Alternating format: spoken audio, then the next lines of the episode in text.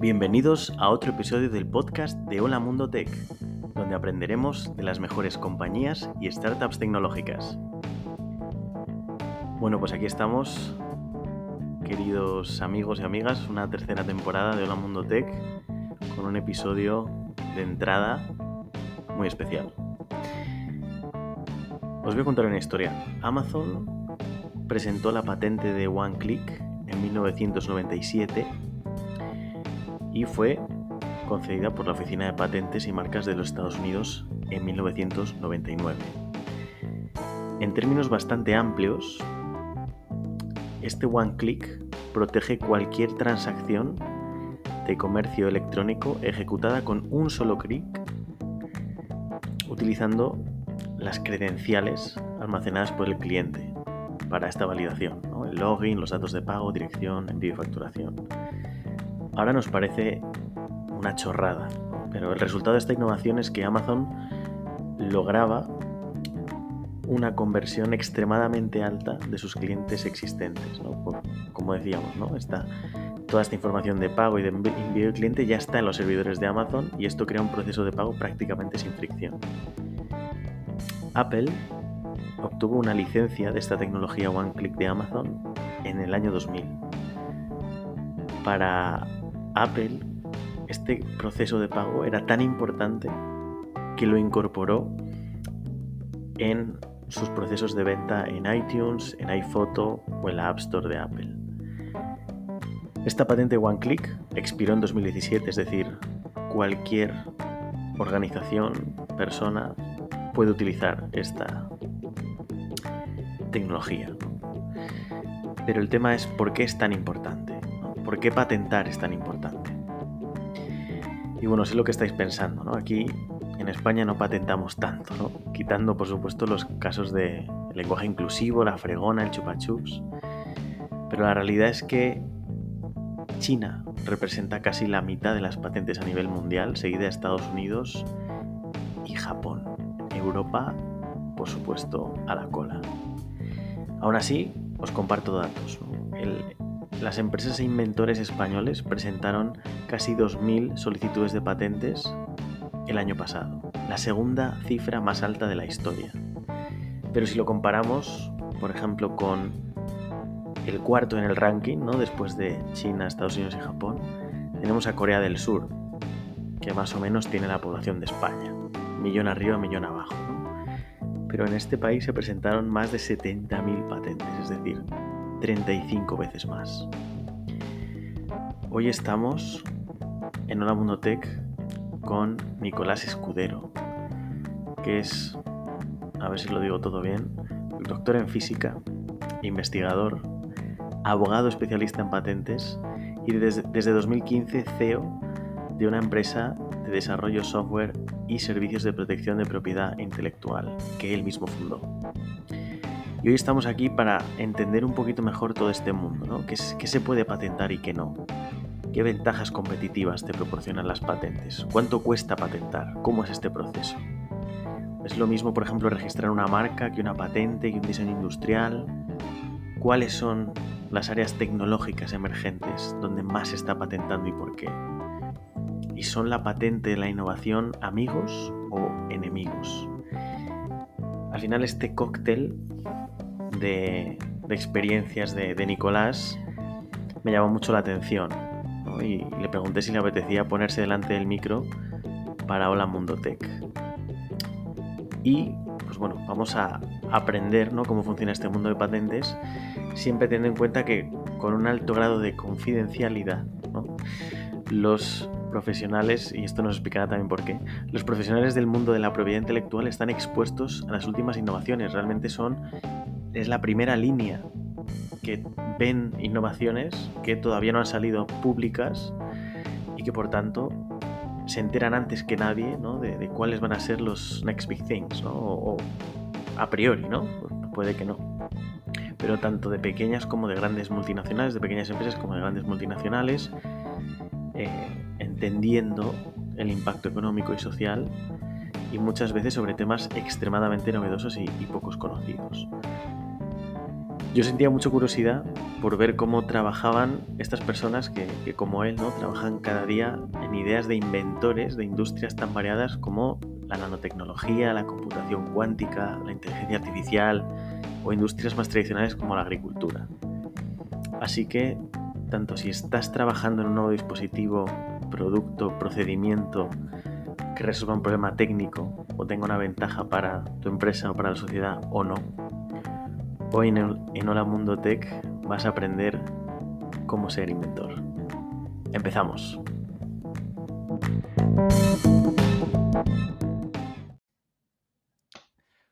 Muy bien, pues muy buenas tardes, Nicolás. ¿Cómo estás? Buenas tardes, ¿qué tal Alberto? Encantado. Bueno, oye, gracias por, sacar por sacar tiempo, por estar aquí en, Hola Mundo Tech. es ya la, tercera temporada eh, del podcast. Y, bueno, pues cuando me. este amigo que tenemos en común me habló de ti y vi. Eh, ahora nos cuentas un poco, ¿no? Pero eh, esa parte, ¿no? De PhD en físico, PhD, patentes, tecnología, software, dije, hay que hablar con él que, parece que tiene seguro muchas cosas interesantes que contarnos. Pues nada, encantado de estar aquí en tu podcast y nada, es un placer compartir este rato y ojalá pues salgan temas interesantes y que, bueno, pues que, puedan servir, ¿no? Es un, lo hablábamos antes en la previa, ¿no? este campo de, bueno, el de la física también, ¿no? Pues es, eh, es, muy conocido, bueno, todos lo conocemos, pero el detalle no tanto y el de las patentes pues ya es de muy de nicho, ¿no? Así que nada, pues eh, ojalá, ojalá sirva. Perfecto, pues oye, cuéntanos un poco sobre ti, eh, de dónde vienes, a dónde vas, qué has hecho. Pues mira, yo soy físico de, formación, eh, eh, bueno, soy de, Madrid y, bueno, mis estudios los hice pues muy orientado a la, ciencia, ¿no? Yo mm, pues tenía muy desde pequeño, ¿no? Pues, eh, pues no sé si obsesión, pero bueno, sí un gusto pues por, entender las cosas, por la, bueno, la física, las matemáticas, más que la, la, química y la biología. Y aunque dudé hasta el último momento, pero finalmente pues bueno, me decidí por, estudiar física y, bueno, y poco a poco, ¿no? Pues en la, carrera universitaria, eh, pues eh, la terminé y pues con idea luego de seguir, pues eh, aprendiendo o trabajando en, investigación, ¿no? Y, bueno, pues esa fue, digamos, la, primera fase pues de tránsito, ¿no? Entre, bueno, de lo académico a lo profesional y, como se suele hacer en, pues en investigación, ¿no? Pues comienzas eh, pues, buscando financiación o un contrato, ¿no? Pues eh, una beca en aquella época, pues te hablo de 2003 aproximadamente, ¿no? Pues todavía eh, el paso era con, con, becas, ¿no? Que luego ya pues fuimos contratados, ¿no? Y, y, bueno, pues haces el doctorado, eh, yo continué pues estudiando y trabajando aquí en, Madrid, eh, bueno, pues eh, sigues aprendiendo, ¿no? Porque el doctorado pues tiene una parte de formación pues, muy importante, pero bueno, pues también dando pasitos en la, en la carrera investigadora, ¿no? Y, y, bueno, pues ahí estuve pues hasta el año pues 2008, ¿no? que fue el, año en que me, doctoré. Y ahí, pues como, como le pasa a tanta gente en, investigación, pues te planteas, ¿no? Si, si, es un, bueno, pues si quieres continuar con la, con la profesión, si quieres seguir haciendo ciencias, si quieres dedicarte a otra cosa, ¿no? Y bueno, pues bueno, hay gente que lo tiene clarísimo. Eh, yo no lo tenía, no lo tenía tanto y, de hecho, pues mi decisión fue, fue dejarlo, ¿no? Y bueno, incluso tuve la, oportunidad de continuar, ¿no? Al menos en, en el campo en el que yo hice el doctorado, ¿no? que es eh, el de la física de partículas ¿no? y física de, altas energías, pues el camino casi obligado era, era ir al, pues al extranjero, ¿no? pues, eh, pues con un contrato postdoctoral a seguir investigando y con mucha suerte, pues con, bueno, pues con la esperanza de volver, ¿no? Creo que eso lamentablemente no ha cambiado, no ha cambiado mucho, bueno, y aunque es estupendo pues eh, viajar, conocer otros centros de, investigación, otras formas de hacer ciencia, pero bueno, sigue siendo un mundo, un mundo difícil y yo, bueno, pues eh, hice bien los estudios, pero veía a mi alrededor que había gente muchísimo más brillante en ciencia que yo y, bueno, pues eh, no lo veía demasiado claro, ¿no? Y bueno, pues fue el momento de, de cambiar y, bueno, pues, eh, pues conocer otra parte del mundo profesional, que en, mi caso, ¿no? Y bueno, pues digamos mi, mi, profesión, ¿no? Eh, la que llevo pues más de 15 años, pues es la, profesión de agente de patentes, ¿no? De técnico de patentes, de la que bueno, hablaremos un rato también. Eh, Em, tengo muchas dudas porque como te he dicho, no tengo ni idea del mundo, o sea que te voy a hacer, mm. Tengo aquí la batería de preguntas apuntadas. Pues nada, nada, encantado. Además es un tema que me, que me apasiona y, bueno, todo lo que te pueda contar. Es más, eh, también eh, no te cortes en ponerme freno, ¿eh? pues porque yo en esto puedo estar, puedo estar mucho tiempo hablando, así que nada, con toda la confianza. Y bueno, como te decía, pues, eh, pues el primer paso fue pues, bueno, una transición muy breve en el mundo del, desarrollo de software, ¿no? Estuve trabajando, pues no, no llegó a los dos años, ¿no? En, en consultoría, pues trabajando para, pues para la parte tecnológica, ¿no? Pues del, del Santander, ¿no? Del Banco de Santander. Eh, y allí pues estuve, pues ya te digo, creo que no llegó a, dos años, fue también pues eh, un periodo apasionante, eh, también te confieso que no era lo mío, no, no, era, no es un sector en el que probablemente, bueno, y de hecho no lo estuve, ¿no? Pues toda mi carrera, pero aprendí cosas muy valiosas, ¿no? Pues por la materia, ¿no? Por el trabajo en sí, pero también por aprender a trabajar, ¿no? Pues entrar de lleno, pues en, grandes proyectos con muchísima gente participando, pues eh, proyecto además donde había muchos países involucrados, ¿no? Era la parte de, de aquella época, ¿no? Pues eh, la parte LATAM, ¿no? Del, del, banco, donde además en aquella época, claro, pues era 2008-2009, ¿no? Pues había un boom ahí de, fusiones de, de, bancos, había muchísimas operaciones a la vez, pues también era justo, pues, eh, pues todas estas, bueno, una de ellas, ¿no? Pues de las crisis eh, gordas financieras, ¿no? Pues donde cayeron un montón de, bancos de inversión y bueno, pues casualidades, ¿no? Pues coincidió y no soy ni mucho menos ni, ni experto y casi ni aficionado, pero sí que fue una, enseñanza también por las personas con las que coincidí, pues muy, muy valiosa. Pero bueno, mm, sobre todo fue una, transición, ¿no? Porque pasaste, mm. entiendo que, el, claro, el, pasar, ¿no? De, doctorarse a una empresa privada, yo, por lo menos desde fuera, eh, y las personas que he conocido eh, que se están doctorando, es un trabajo, entre comillas, más solitario, ¿no? Estás tú y, o sea, entiendo que tendrás un equipo, ¿no? Un mentor, etcétera, pero no, no hay, ¿no? No, tienes, no estás en un entorno con tantos equipos, ¿no? Eh, como, como en Efectivamente, hay, hay, una gran parte de, bueno, o al menos en, en porque imagino, ¿no? Que varía también de, de, unos campos a otros, pero al menos en física teórica, pues una grandísima parte del trabajo era estar pues eh, con tu ordenador, con tu mesa y tu papel, pues eh, bueno, pues leyendo eh, y escribiendo y programando un poco también, ¿no? Y bueno, pues luego hay grupos y los grupos de, investigación pues pueden ser numerosos, pero nadie te quita esa parte reflexiva, ¿no? De análisis, pues donde te estás pegando tú solo con, con, tus cosas. Y esto es algo que en patentes también ocurre mucho, ¿no? Hay una, una parte, sí, solitaria yo creo que es la, la palabra del, del trabajo, ¿no? Donde hace falta mucha concentración y bueno, también va mucho con la personalidad. Yo personalmente lo agradezco, a mí es algo que, me gusta hacer, eh, pero bueno, tampoco puedes estar ahí en tu, en tu torre de marfil siempre, ¿no? Pues hay que interactuar y, bueno, sí que fue un choque, te confieso que fue, fue un, cambio, bueno, pues en, muchos sentidos, ¿no? Y además con mucha incertidumbre, porque... Eh, bueno, pues lo que sabes hacer es ciencia, ¿no? Y llevas eh, pues cinco años, ¿no? Más la parte previa, ¿no? De los estudios pues con un camino muy marcado, ¿no? Además la, carrera científica es bastante, la ortodoxa pues está bastante clara, ¿no? No varía tanto de unos, de unos campos a otros, no sabes muy bien dónde vas a estar, pero la carrera ya sabes más o menos lo que te espera en los, en los siguientes años. Y bueno, pues de repente se te abre un mundo de posibilidades pues donde vas probando, ¿no? Y, no sabes muy bien, eh, y bueno, y esto, a ver, esto pues al final es lo que nos pasa a todos, ¿no? Pues vas aprendiendo sobre la marcha y es una, una enseñanza interesante. Te he cortado ahí en el Santander, pero quería preguntarte porque has comentado que programabas. Eh, o sea, que, entiendo que trabajas con muchas bases de datos o qué, lenguajes utilizabas. Pues, pues principalmente y además, eh, eh, pues sí, eran tecnologías de, base de datos, muchos productos financieros.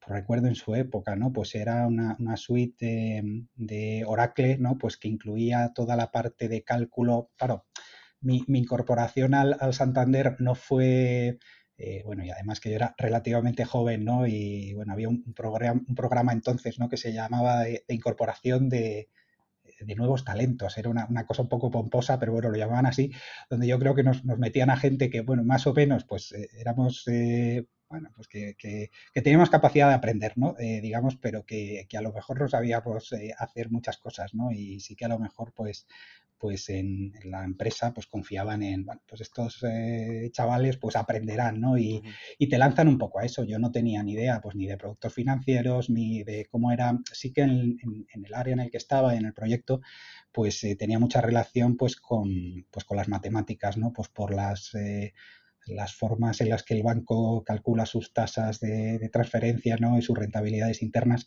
Entonces, bueno, sí que ahí había una parte de, pues de análisis ¿no? y de tener que interpretar datos y, yo ahí sí que me sentía bastante cómodo. La verdad es que mi, contribución al software pues probablemente sería bueno, discreta por ser, por ser optimista, ¿no? pero bueno, también es algo que, aprendes y a lo mejor no, no tanto en la, la, parte tecnológica y es algo que ahora en, en TRBL, ¿no? En, en, mi empresa pues eh, hacemos mucho y un, bueno, pues es un área, bueno, nos dedicamos a ello, ¿no? Al desarrollo de software, aunque mi labor no es, no es la de desarrollador, ¿no? Pero bueno, te, te, enseña también a, entender, ¿no? Pues cuál es el ciclo de desarrollo de software, eh, pues cuáles son las fases, cómo tienen que interaccionar los, los equipos y, ya te digo, fue una, pues un periodo breve, pero, pero lo he recordado muchas veces con el tiempo, lo que es la vida, ¿no? Pues eh, bueno, nunca sabes una experiencia para qué te va, para qué te va a servir. Y has mencionado TRBL, mm. que eres, del que eres CEO y fundador, ¿no? Eh, cuéntanos un mm. poco qué hacéis. Pues en, en TRBL, aunque todavía mm, me, cuesta tener confianza con el nombre, porque hemos hecho un rebranding eh, este mismo año, ¿no? aprovechando el, décimo aniversario de la, de la empresa. Eh, pero sí, bueno, el, nombre es TRBL, anteriormente conocida como Tribalite o Tribalite, ¿no? en función de cómo lo quieras eh, pronunciar.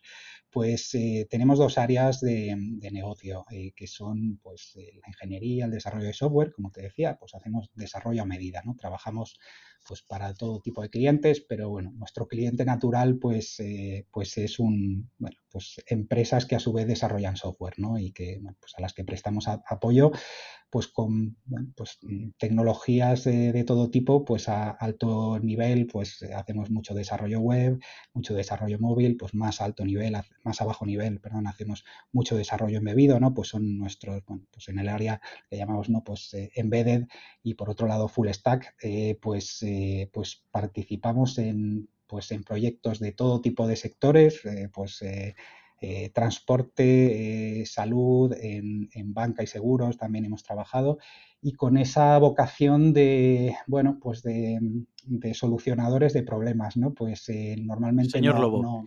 Sí, exactamente. ese, pues sí que, bueno, presumimos, ¿no? Pues de tener buenos desarrolladores, buenos técnicos, además, bueno, pues con, ganas de, de, enfrentarse a las cosas, ¿no? Y de, de remangarse y de entender las tecnologías. Al final dependes mucho también pues, de la tecnología del cliente y esto hablaremos seguramente de ello, ¿no? Pues eh, requiere también la confianza, ¿no? El, bueno, y esto pasa en patentes también, ¿no? Pues para que un cliente te, eh, pues eh, te diga, bueno, pues te abro las puertas y este es mi core, ¿no? Pues porque tanto el software como la, propiedad industrial es algo pues muy nuclear, ¿no? Dentro de cualquier empresa y esto pues eh, bueno, tiene también sus dificultades y no, esto no, no a cualquiera le dejan, pues se tienen que fiar de, de ti, ¿no? Y, y bueno, y nuestra labor es pues muy artesanal, es decir, cada proyecto pues es una nueva aventura, aunque hay, bueno, pues clientes que tenemos ya pues en estos 10 años pues muy fidelizados y, bueno, pues aprendes con ellos, ¿no? Y realmente pues contribuyes a, bueno, pues de forma más recurrente, ¿no? Pues vas participando en los proyectos, pero muchos de ellos pues son desde cero, ¿no? Pues donde se, pues hay una definición pues de requisitos, pues un planteamiento por parte del cliente de las tecnologías aprendemos eh, lo más rápido posible porque al final pues el aprendizaje es, bueno, sí, tiene que ser parte del proyecto, pero, pero bueno, estás ahí para desarrollar, ¿no? Y para proporcionar soluciones. Pero sí es algo que nos, bueno, nos gusta a todos, está muy en el ADN de, de TRBL y, donde sí que hay, pues, bueno, al menos es, eh, a eso nos dedicamos, ¿no? Pues cuando hay necesidades concretas, ¿no? Pues o bien por eh, temas de escala dentro de las eh, empresas o de los proyectos o porque realmente necesitan algunos especialistas en tecnología. Y bueno, pues estamos pues a medio camino entre la, artesanía, ¿no? De, crear soluciones a medida o de la consultoría pues más clásica o tradicional, ¿no? Pues en, desarrollo de software, pero claro, una escala nosotros somos, pues somos una pyme, ¿no? Pues, pues empezamos siendo dos personas, ¿no? pues bueno, Rafael, mi socio y, y, yo, y ahora somos somos 30, 30 y algo y hemos oscilado en los últimos años pues entre veintitantos y treinta y tantos, casi, casi 40, ¿no? Entonces, bueno, pues no, no, claro, no, digamos que nuestro, nuestro negocio no está en los grandísimos proyectos, bueno, el futuro, pues quién sabe, ¿no? Pero, pero bueno, nuestra participación es más de de comando, ¿no? pues de, intervenir pues donde realmente podemos ser útiles en ciclos de desarrollo pues de meses normalmente, ¿no?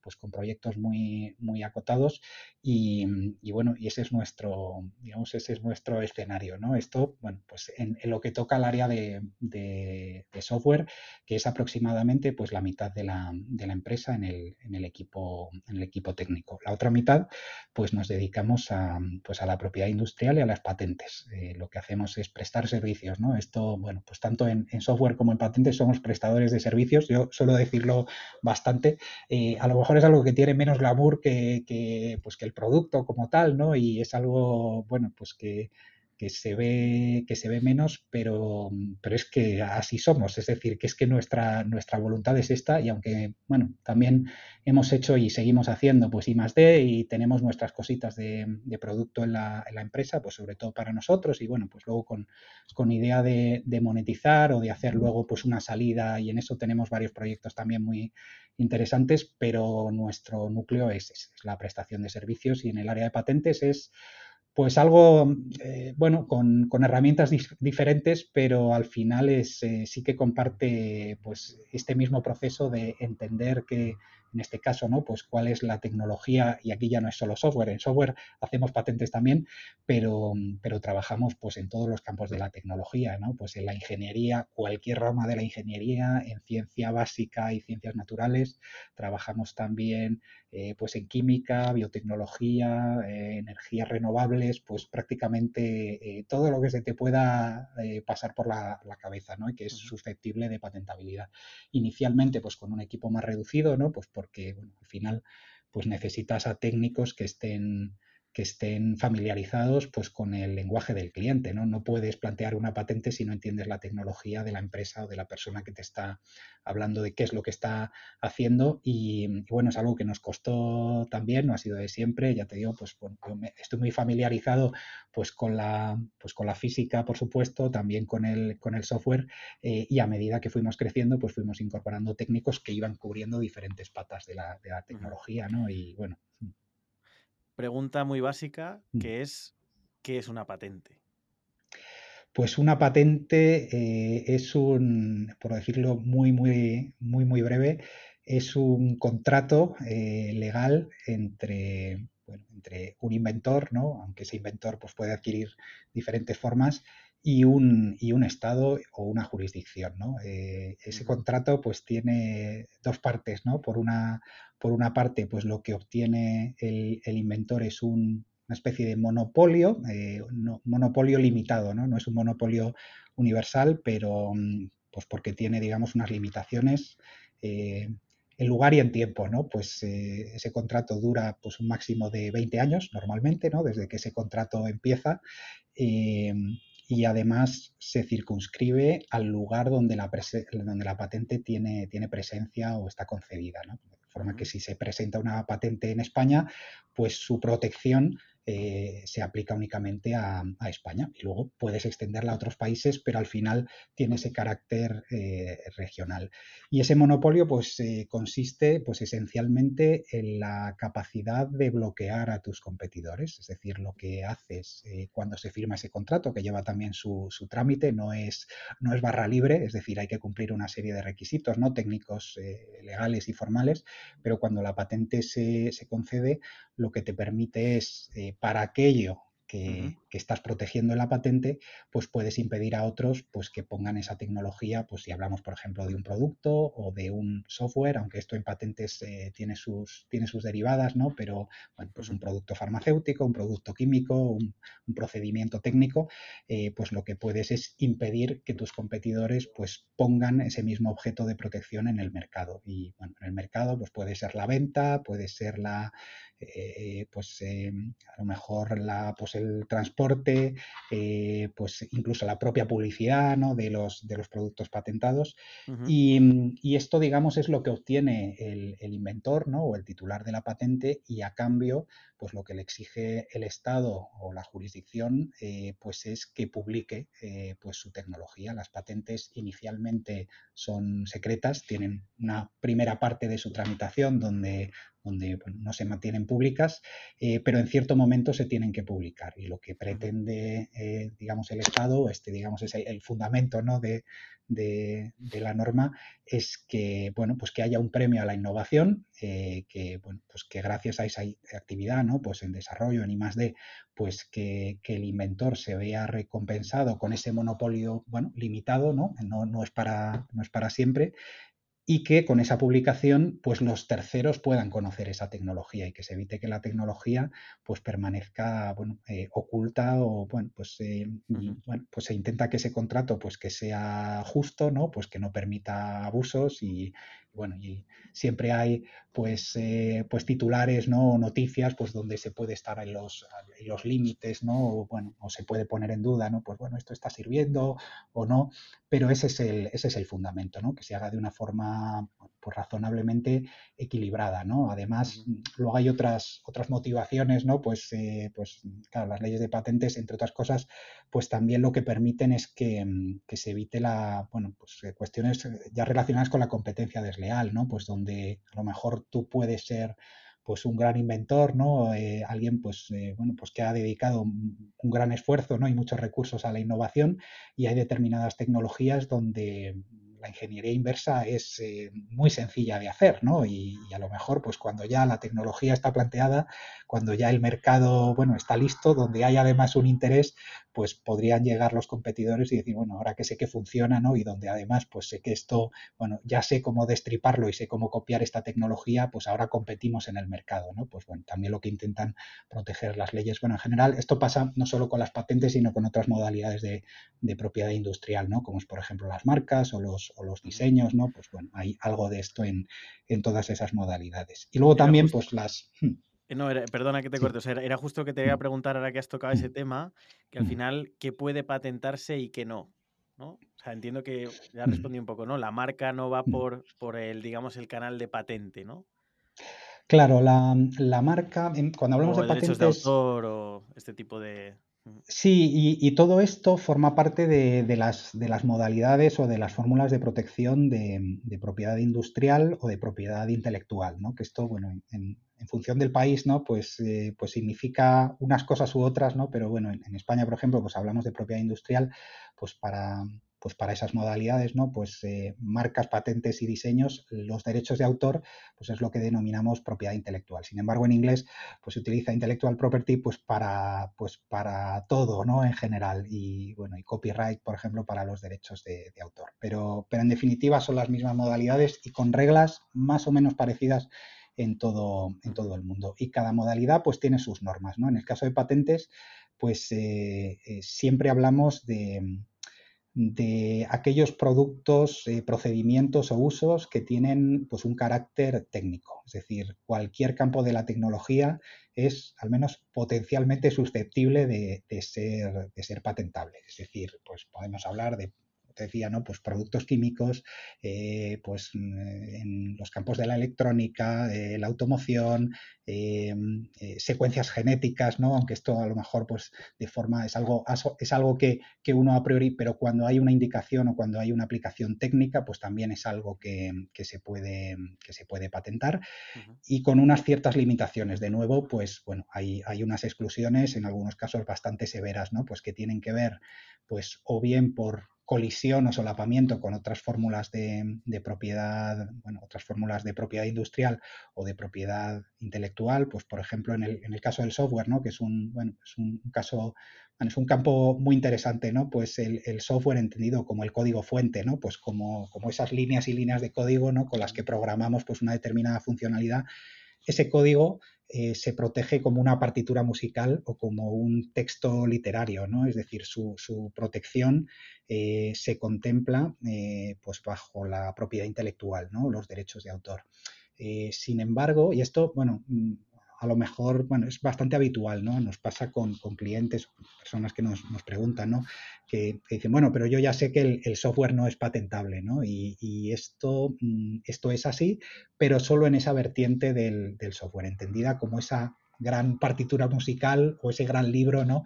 Pues donde la literalidad es importante, ¿no? Pues al final, pues eh, el, código per se. Sin embargo, una funcionalidad que, mm, que, sea la misma, pero programada con otro lenguaje de programación o bajo otro código, eh, puede estar implementando lo mismo, ¿no? Pues a nivel software, pues bueno, a lo mejor no lo estás viendo en, a, alto nivel eh, y sin embargo ahí los derechos de autor pues tienen sus limitaciones, porque al final el derecho de autor, pues como si pensamos en la partitura, ¿no? Pues eh, bueno, pues cuando, no sé, pues hay un, pues una composición musical que está absolutamente fusilada, pues ahí pues hay unos derechos pues que se están infringiendo, pero a lo mejor determinadas variaciones de esa partitura pues ya quedan fuera o son más discutibles, ¿no? Pues esto pasa lo mismo con el software.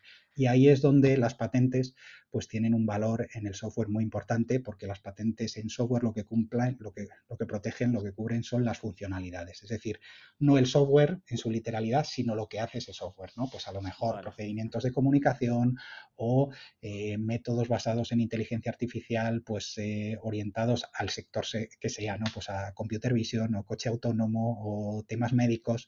Eh, todo esto eh, se puede proteger y de hecho se protege eh, a diario como, patente, ¿no? Y es, bueno, pues un, campo que ha evolucionado eh, bastante, aunque ya todas las jurisdicciones se van alineando, ¿no? Pues tradicionalmente Estados Unidos y Europa eh, pues tenían interpretaciones un poquitín diferentes, ¿no? Por ejemplo, en, esta época de las, eh, de las crisis financieras, ¿no? Pues en Estados Unidos se patentaban muchísimo eh, pues todo tipo de métodos de, pues de cálculos de rentabilidad de activos, de productos derivados, bueno, esto que es casi un proceso mental, donde no hay hay, claro, mucho mérito, digamos, financiero o económico, eh, pero poco desde, o menos, ¿no? Desde un punto de vista técnico, pues bueno, aquí sí que las interpretaciones de las leyes han cambiado y ahora ese tipo de patentes es muy difícil que se concedan y ahí Estados Unidos se ha alineado mucho con la práctica de, las oficinas eh, europeas, ¿no? Y esto, bueno, es algo también curioso, ¿no? Pues porque las interpretaciones de las leyes también,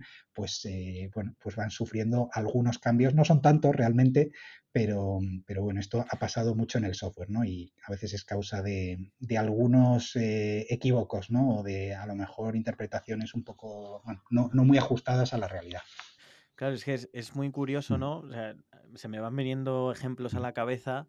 Mm. Eh, cuando hemos hablado de software, por ejemplo, Amazon en su día patentó el, el one click, ¿no? Lo de yo ¿no? Yo en mi web patento que tú llegues a la ficha del producto y te lo, compres en un clic. Y eso lo patentaron durante 20 años. Ahí lo que... Hmm.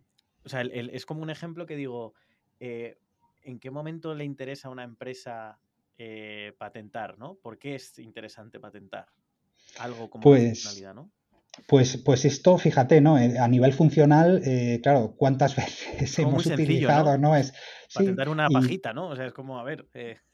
Exacto, pues, pues es eh, esa, mm, esa, dualidad, ¿no? Por, una parte decir, calma, es que esto es, sencillo, ¿no? Pero, pero a nivel eh, técnico, eh, y aquí, mm, bueno, pues te puedo contar de cuáles son los requisitos, ¿no? De forma muy resumida, ¿no? Pues lo, lo que exige la oficina las oficinas de patentes, ¿no? que al final son los, los entes, ¿no? los organismos públicos que velan por el cumplimiento de las normas hasta la concesión de las, de las patentes y a veces incluso un poquito más allá. ¿no? Eh, eh, pues claro, no todo se puede patentar, ¿no? Pues eh, hay, una, hay una parte de discusión o de, bueno, pues de, de revisión ¿no? por parte de estos organismos en los que bueno, pues se examina, ¿no? pues eh, hablamos del examen ¿no? de la solicitud de la patente eh, desde un punto de vista técnico, de forma que si yo hoy quiero patentar la rueda, eh, pues la oficina de patentes me dirá que, bueno, bien, buen intento, pero no, esto no se puede conceder, ¿no? Y yo puedo tener una patente formalmente impecable, la puedo presentar, puedo pagar mis tasas, ¿no? La oficina la va a procesar, pero llegado cierto momento, pues va a hacer una búsqueda del estado de la técnica y me va a decir, esto no cumple pues con los requisitos principales, ¿no? que son el de novedad y el de actividad inventiva. La novedad lo que implica es que lo que yo quiera patentar eh, nadie lo haya puesto antes eh, en conocimiento público por ninguna vía. Es decir, no solo como patente, sino pues en un artículo de investigación, en una nota técnica, en un eh, vídeo de cualquier plataforma. Si algo se publica antes de su presentación como patente, pues esto ya lo invalida. Puede ser una propia publicación o de terceros. Es decir, aquí, claro, pues si la rueda ya la inventó alguien hace muchos años, pues bueno, puedo tener la ilusión de protegerlo pero la patente no me la van a, no me la van a conceder. Y, bueno, y en este sentido, a veces, mm, pues pensamos que, soluciones eh, simples, en el sentido de que, mm, bueno, no, tienen demasiados elementos, ¿no? Eh, bueno, pues el one click, ¿no? De decir, bueno, pues tú ya tienes eh, a través de pues a través de una sola pulsación en tu correo. Normalmente las patentes, que suelen ser textos complejos, pues porque hay mucha tecnología, pero además está pues el idioma eh, legal, ¿no? Pues hay, digamos, ese, lenguaje a veces un poco retorcido, ¿no? Pues intentando cubrir todas las variantes, todas las posibilidades. Al final, una patente, quien la interpreta es el juez, ¿no? En caso de conflicto, ¿no? Entonces, bueno, pues esto en las fases, esas fases finales, ¿no? Cuando hay litigio, pues, eh, bueno, de ahí que haya mucho, eh, pues, de esa componente legal. Pero mm, al final, ese concepto puede ser muy sencillo, pero luego su implementación, pues a lo mejor para ese one click, pues necesitas pues que se hayan dado una serie de datos de identificación del usuario, donde se crucen con el clic. Es decir, hay mucho en las tripas de esa, y eso es lo que también hay que describir en la patente. Ese es otro de los requisitos. Las patentes no pueden ser mensajes a medias, ¿no? Tienen que estar bien explicadas precisamente porque es lo que piden los estados, ¿no? Pues que cuando un experto o alguien acceda a esa divulgación pública, pues pueda entenderlo, ¿no? Y que eso sirva, pues para también para mejorar la tecnología. Es decir, yo, bueno, pues puedo estar, a lo mejor mi actividad se puede ver entorpecida por una patente, pero también es un estímulo pues para que yo mejore esa tecnología y las mejoras de tecnologías conocidas pues también pueden ser, pueden ser patentables, ¿no? Y a veces pues un concepto, bueno, es un ejemplo muy simplón, ¿no? Pero, pero bueno, el, pues el chupa chups, por ejemplo, ¿no? Qué gran invento, ¿no? Pues el caramelo y el palo, bueno, pues esto aunque pueda decir, pero caramba, ¿cómo esto con lo sencillo que es? Bueno, pues si cumple con esos dos requisitos, ¿no? Pues de que nadie antes haya hablado de ese concepto y que, bueno, se considere que no sea evidente para el experto en la materia, pues esto son los requisitos que, se piden. Es decir, que haya una aplicación industrial en el sentido de que se pueda fabricar en la industria y que desde el punto de vista del, experto estemos proponiendo algo que supone un cierto salto inventivo. Y a lo mejor sus elementos son sencillos, eh, pero, pero, bueno, eso no está necesariamente reñido con una posible concesión, aunque obviamente eh, estas son las patentes eh, pues que luego dan pues muchos pues mucho dinero en regalías ¿no? y que luego pues la gente mantiene 20 años pues porque realmente están proporcionando un activo de gran valor. Porque el, el, que mm el evaluar que ese, ese invento va a tener, como tú decías, ese salto ¿no? Eh, innovativo, etcétera, ¿cómo lo miden? Porque puede ser un poco subjetivo, ¿no? ¿Qué lo miden? ¿Por, por en euros? Entiendo. Pues no, no tanto, es, es, un, es algo a veces en, en, las discusiones, entre comillas, ¿no? que, que tenemos eh, con las oficinas de patentes, porque ahí cuando, cuando la oficina, cuando la solicitud de patente se presenta, eh, de un lado está el inventor, que lo que quiere es que la, la patente se conceda ¿no? para tener ese, monopolio y del otro lado está esta oficina de patentes donde hay un técnico. Eh, siempre las, eh, bueno, pues las patentes se asignan con un criterio técnico a diferentes áreas en las oficinas, pues que igual que nos pasa a nosotros los agentes, ¿no? pues que cada uno sabemos más o menos de algunas cosas, pues a los examinadores, ¿no? que así se llaman los funcionarios de las, de las oficinas, pues, eh, pues también están especializados, cada uno en su área, y ahí hay un, pues un muy entretenido debate técnico eh, donde esa parte subjetiva, hay una parte objetiva también, que es ese primer requisito de novedad. Si está divulgado o publicado está. Es decir, si está el vídeo y ahí se muestra todo, nadie lo discute, ¿no? Esa, normalmente ahí nos ponemos de acuerdo rápido, ¿no? Eh, a veces, pues con, incluso con disgusto, ¿no? Pues cuando ves que hay algo, porque al final ese estado de la, de la técnica puede ser cualquier divulgación en cualquier idioma, en cualquier parte del mundo. A veces, pues ocurre que pueden citarte un documento, pues de un país eh, remoto, ¿no? Que ignorabas incluso el, el propio inventor, ¿no? Que es pues siempre es experto en su campo, que no tenían idea de que esto alguien lo había inventado antes, ¿no? Y esto puede pasar, ¿no? Siempre recomendamos que esa búsqueda, pues como pasa también en desarrollo de producto, ¿no? O en desarrollo de negocio, eh, pues bueno, un buen business plan, pues eh, tiene que tener esa búsqueda de decir, oye, yo sí soy muy listo, pero por si acaso voy a hacer, voy a hacer la búsqueda. Entonces de diferente tú, ¿no? Versus lo que ya existe. Eso es. Y ahí, eh, por ejemplo, criterios como el que decías, ¿no? Decir, bueno, pero esto realmente sí que es algo innovador, pues porque genera o tiene la capacidad de generar eh, pues un gran valor mm, económico o a nivel funcional. Normalmente los examinadores se conmueven menos por este tipo de requisitos porque dicen, bueno, esto del valor eh, depende, ¿no? Pero eh, van más a la parte técnica y estrictamente tiene que ser una discusión técnica. De hecho, es posible patentar eh, bueno, no se debería, pero bueno, puede ocurrir, ¿no? Pues eh, que haya patentes concedidas, pues a lo mejor de productos o de tecnologías que no son especialmente rentables o que nunca llegan al mercado, ¿no? Esto hay, hay, una, hay un dato eh, que más o menos se mantiene en el tiempo y es que mm, la literatura de patentes, toda esa colección de, documentación de patentes que van publicando las oficinas, ¿no? Con ese contrato de, pues con, entre el Estado y el, y el inventor, el 80, 80 y pico por ciento de esa información, que es muchísima, no hablamos de millones de patentes al año, solo existe como patente. Es decir, no existe en el mercado, no existe en una publicación científica, ¿no? Muchos investigadores científicos también patentan, ¿no? Y debería haber pues una cierta duplicidad, ¿no? O una resonancia a veces ni siquiera existe, ¿no? Pues se patentan las cosas, se publican y luego nadie más eh, sabe de ello por motivos, hay muchos motivos, ¿no? Por los que estos, eh, por los que esto ocurre. Y también es un, bueno, pues también nosotros como agentes recomendamos que esa búsqueda se haga porque hay mucha tecnología, ¿no? Como patentes que, no tiene luego pues eh, sus, sus tuplas no en bueno pues como, como otro tipo de, divulgaciones ¿no?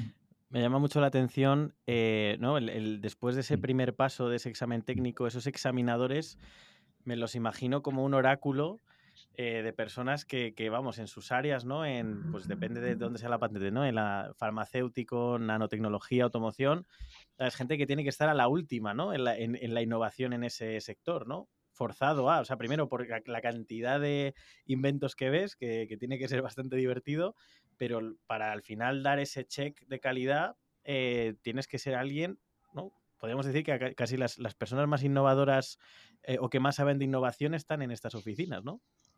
Pues, eh, pues como bien dices, es que eh, pasa por delante de tus ojos. Es algo que, además, por ese requisito de, novedad, si algo ya existiera, no sería patentable, ¿no? Y esto, bueno, pues a veces, claro, los examinadores tienen que velar porque eso se cumpla y son, además, eh, bueno, pues muy estrictos, ¿no? Como deben ser, pues para que no, no haya trampas y que lo que se... Tampoco es que tengan ánimo, es decir, su ánimo es conceder las patentes, pero claro, cumpliendo, cumpliendo la norma, ¿no? Y, y es algo apasionante desde mi punto de vista, pues tanto para el examinador como para nosotros los, agentes de patentes, pues estar en contacto con, todas esas tecnologías, ¿no? En, el caso de los agentes, también por, bueno, pues, pues por, por, vender la parte que me toca, ¿no? Pues, eh, pues incluso con más diversidad, ¿no? Porque normalmente el examinador está bastante enfocado en su área, pero, pero los agentes sí que, eh, digamos, nuestro día a día es estar involucrados en bueno, pues con muchísimas tecnologías, ¿no? Y que son innovadoras, pues por, porque han, de ser así por,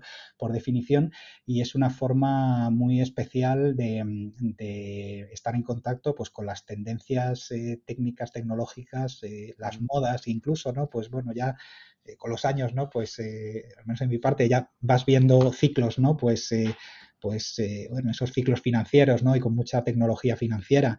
Eh, pues posteriormente, y esto ha pasado en software también, ¿no? Pues las aplicaciones móviles durante unos, unos años, eh, bueno, pues con el boom, ¿no? Pues de los teléfonos móviles ya ha llovido, ¿no? Pero bueno, esto lo, lo, hemos visto, ¿no? A, nivel usuario incluso, pues eh, había muchísimas patentes relacionadas con, con, esto, impresión 3D, Internet de las cosas, con blockchain, ¿no? Pues en, los últimos años, pues ha habido, ha habido un boom. Entonces ahí, bueno, personalmente, ¿no? es una, una forma apasionante, ¿no? Pues de ver cuáles son las tendencias, pues ves que algunas, bueno, vas viendo las curvas, ¿no? A mí como físico, pues también ver esos patrones es algo que me interesa mucho, ¿no? Pues vas viendo cuáles son los ciclos de las tecnologías, algunas pues levantan muy rápido y están ahí siempre, pues otras tienen pues un pico súper abrupto y luego decaen, ¿no? Y esto es algo, bueno, pues que, que, también lo ves de esa, de esa forma, ¿no? Y es muy, muy interesante de este, de este campo.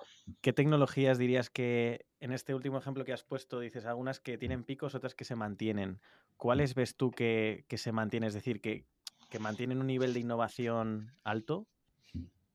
Pues normalmente, en, o al menos es, eh, los campos ¿no? en, los que, en los que yo trabajo, eh, en ciencia básica eh, siempre las curvas son más llanas, ¿no? Siempre hay una primera fase, ¿no? Pues donde determinados, pues en, tiempo, ¿no? Pues con el grafeno, por ejemplo, ¿no? Todas las aplicaciones del, del grafeno pero al final son tecnologías que tienen eh, tantísimas aplicaciones, se hace tanta ciencia sobre ellas, pues que mantienen esa planitud porque siempre hay nuevos desarrollos que se, se hacen. A lo mejor menos explosivos que, en otros, que en otros campos, ¿no? Pues por ejemplo, blockchain es un buen ejemplo, ¿no? De, esa, pues como pasa también en, en, pues en los propios mercados, ¿no? Pues donde hay, hay también grandes corrientes, eh, eh, a veces eh, muy violentas, ¿no? Pues de, un gran interés, de repente grandes bajadas, eh, vuelve otra vez eh, la moda y todo eso al final pues está relacionado y en las patentes se, advierte. Pero bueno, en la ciencia digamos que los ritmos son,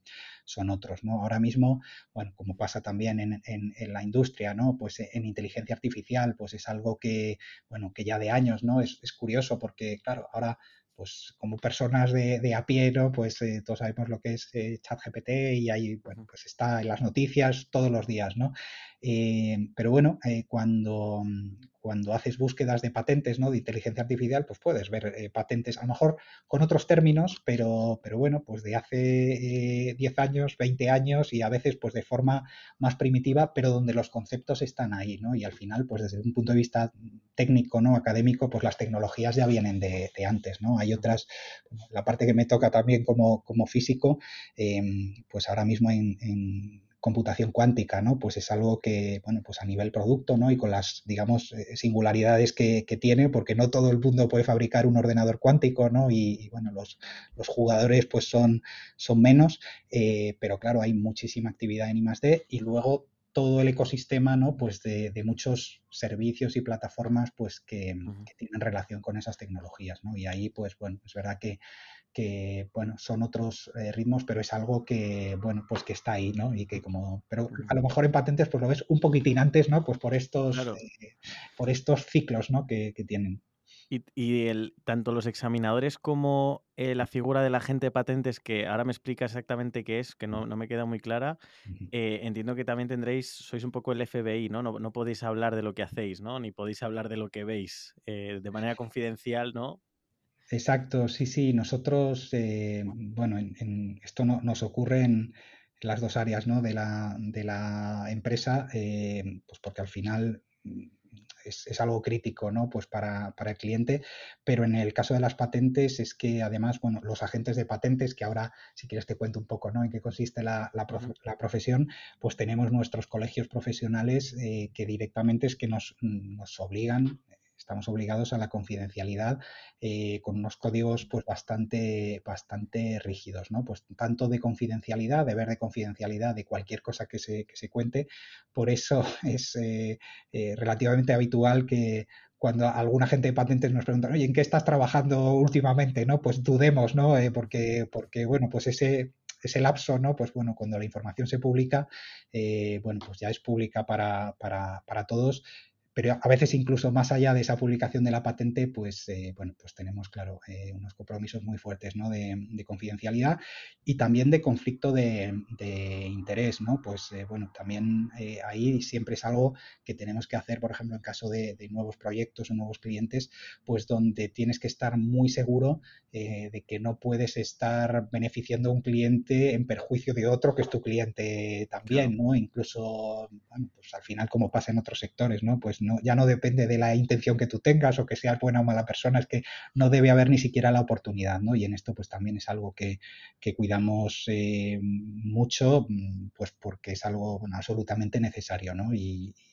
bueno, es, una parte también bastante singular de la, de la, de la profesión, ¿no? Y hay temas, eh, bueno, pues pues que así debe, así debe ser incluso toda la vida, ¿no? Pues que no se habla de, ellos y, bueno, y es nuestra misión también, es decir, que ahí nosotros en, la parte como agentes, eh, nosotros trabajamos eh, para nuestros clientes aportando ese, ese conocimiento mm, técnico, pero sobre todo en patentes. Lo que hacemos es ayudar a, pues a la empresa o a la universidad. Nosotros, por ejemplo, trabajamos mucho con, universidades en, investigación básica, institutos de investigación, inventores particulares también, pues eh, les ayudamos a traducir esa tecnología, pues que ellos conocen como expertos que son y como inventores, pues traducimos primero entendemos esa tecnología eh, y después la traducimos a ese idioma técnico legal, ¿no? Pues eh, planteamos un documento que es lo que llamamos la solicitud de la patente, que es un documento pues, eh, donde se explica pues, en qué consiste la invención,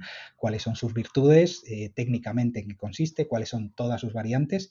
Y eso además, bueno, tenemos bueno, ahí hay una parte técnica importante, pero también hay una parte de tramitación donde esos actos ante la oficina de patentes, pues la presentación de la solicitud, eh, luego pues el pago de las tasas relacionadas, eh, los plazos, ¿no? Y en esto, pues bueno, hay una gran similitud también, ¿no? Pues con procedimientos legales, ¿no? Donde tienes unos plazos muy estrictos y si presentas las cosas fuera de tiempo, pues te puedes quedar sin patente, ¿no? Pues esa es la labor de la gente también. Y, y acompañamos al cliente, pues desde esa, bueno, normalmente antes incluso, ¿no? Pues esa definición de la, de la patente, la presentación, hasta la concesión y más allá, ¿no? Y luego ayudamos pues en otras cuestiones, como por ejemplo, pues cuando existe una infracción de, derechos, ¿no? Una presunción de, infracción, pues ayudamos también pues a, defender eh, pues los derechos del cliente pues para ejercer ese monopolio, ¿no? Y ahí hay una parte también técnica y hay una parte legal en la que también participan los, los abogados de, propiedad industrial, ¿no? Y de propiedad intelectual, pues que pueden ser también agentes de patentes, eh, pero no necesariamente técnicos, ¿no? Y ahí normalmente se, juntan equipos ¿no? pues de pues bastante multidisciplinares donde cada uno aporta lo que, lo que sabe y donde todos nos tenemos que, entender. ¿no? Pero bueno, esto pues normalmente son ciclos de años. La concesión de una patente es para tomárselo con una cierta paciencia. ¿no? Eso te iba a preguntar. o sea, ahora ya entiendo lo de la gente de patentes. Gracias por la explicación. Al final sois un poco un llave en mano para alguien que tenga una patente, ¿no? Desde ayudarte atrás, ¿no? A todo el proceso de presentación, está el examen que hacen los examinadores, se concede y luego la, protección posterior, ¿no? Todo, todo el ciclo de, de, vida de la patente, por así decirlo, ¿no? Eso es, todo lo que pueda, ese diálogo, por ejemplo, con el, con el examinador, ¿no? Es un, diálogo muy estimulante, ¿no? Pues donde el examinador puede decir, bueno, pues mm, sí, el requisito de novedad se cumple, pero el de actividad inventiva no, esto es bastante evidente para el experto en la materia, ¿no? Y ahí se establece, pues, un intercambio de argumentos, ¿no? Eh, técnicos, eh, fundamentalmente, donde el, cliente o el inventor, pues, tiene que aportar o tiene que ayudar en la parte técnica, pero la forma de presentar esos argumentos, pues, ahí el, el claro, pues, el, la experiencia de la gente es fundamental, ¿no? Que a veces, bueno, pues nosotros, como es nuestro caso, ¿no? Pues trabajamos pues para múltiples empresas, ¿no? Y, para organismos de, todo tipo y en todos los campos de la tecnología, pero también las empresas tienen su propio personal de, IP, de propiedad industrial, y puede tener pues sus, agentes eh, pues, eh, pues dentro de la, de la organización que trabajan solo para la organización, es decir, presentan las patentes de, pues, pues eh, de, la tecnológica que sea o de la empresa de energías renovables, telefonía, esto es muy habitual también, ¿no? Pues que cada empresa pues tenga también su, pequeño gran departamento de, IP, pues que puede ser a lo mejor pues unas poquitas patentes, pero puede, hay empresas pues con miles de patentes, ¿no? Pues te puedes, te puedes imaginar, todas las grandes pues tienen siempre un portfolio de, propiedad industrial gigantesco, ¿no? Entonces, bueno, pues aquí también hay una labor de la gente, pero in-house, ¿no? Pues donde, donde, bueno, se hace lo mismo, pero, pero bueno, eh, de una forma más enfocada. ¿Cuánto cuesta patentar una invención? Pues eh, depende, eh, no varía mucho, pero depende de la, de la jurisdicción o del país donde se, se, presente. Y esto, pues bueno, tiene sus peculiaridades, por ejemplo, por, por cuestiones de idioma, ¿no? Pues claro, para, nosotros, por ejemplo, en, en España, ¿no? Pues presentar una, solicitud de patente pues ante la Oficina Española de Patentes y Marcas, ¿no? O una solicitud eh, de patente europea, ¿no? Porque luego hay también sistemas eh, pues internacionales ¿no? que te permiten eh, proteger varios países ¿no? pues, basados en una serie de convenios o de tratados o de, o de acuerdos pues en los que puedes optimizar ¿no? pues, eh, recursos y, tiempos. Hay, hay, temas ahí de idioma, ¿no? pues claro, por ejemplo para un español eh, patentar algo en Japón tiene digamos una dificultad, no dificultad, pero bueno, digamos un coste añadido que es el de traducir toda esa información al, al japonés. ¿no? Entonces, bueno, hay pequeñas peculiaridades, pero normalmente Mm, el, coste de una patente, incluyendo, bueno, pues si, pensamos en la labor de, por supuesto es algo que puede hacer uno mismo, ¿no? Es decir, si, conoce, pero pensando en esa labor de asesoría, pues con un agente,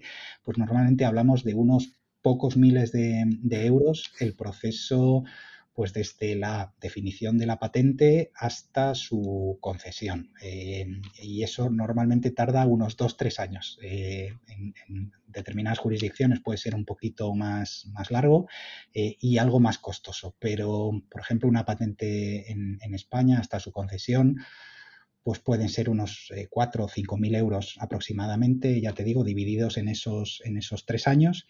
Eh, si la patente es europea, eh, pues donde hay, claro, el sistema de patente europea pues cubre toda la Unión Europea y algunos países más, ¿no? Pues por ejemplo, Suiza o Turquía, hay algunos países que ni siquiera son europeos, pero que están, que están asociados.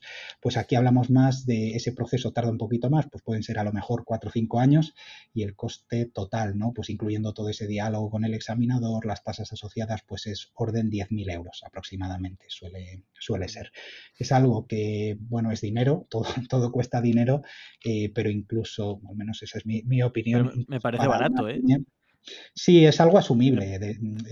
Depende del invento, ¿no? Pero el retorno al final, ¿no? Si, si te protege algo que desde el punto de vista, por ejemplo, de la empresa privada, ¿no? Dices, joder, es que esto proteger esto durante 20 años, que nadie pueda hacer esto, obviamente puede evolucionar de otra manera, ¿no? Pero, eh, bueno, es, eh, interesante. A mí, me parece que son mm, pues costes muy manejables incluso para una pyme, ¿no? Pues donde, bueno, y, claro, todo esto pues se multiplica por el número de patentes, ¿no? Y, luego también por el número de jurisdicciones. Y en eso, bueno, pues eh, es algo que, nos obsesiona bastante a los agentes, ¿no? Pues en, la parte que tenemos, pues de asesoramiento al cliente, claro, uno podría proteger en todo el mundo, ¿no? Eh, lo que pasa es que eso sí que es muy caro, ¿no? Pues hablamos de una patente en España o una patente eh, europea, pero, pero claro, todo eso, si hablamos de, pues no sé, de media, pues esos 5.000 euros, si uno quiere proteger eh, pues en 50 países, pues ya estamos hablando de 50.000, ¿no? Y luego el mantenimiento, que también exige un pago de,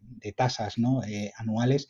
Y ahí es donde normalmente hay que ser prudente, ¿no? Ni siquiera las, eh, las mayores multinacionales o, por ejemplo, en la industria farmacéutica, ¿no? Pues donde hay, bueno, pues una, industria muy sensible, ¿no? En, en, temas de propiedad industrial, nadie patenta en, en, todo el mundo, ¿no? Pues bueno, vas a los mercados principales. vas a distribuir o, claro. Eso es, eh, donde tengas pues un retorno, eh, bueno, y nunca, nunca tienes el 100% de, de garantías, pues por, además por estos requisitos, ¿no? Como tienes que presentar la patente antes de que esté divulgada, y divulgar quiere decir incluso poner en el mercado, ¿no? Pues bueno, tienes una esperanza de que, bueno, eso va a ir adelante.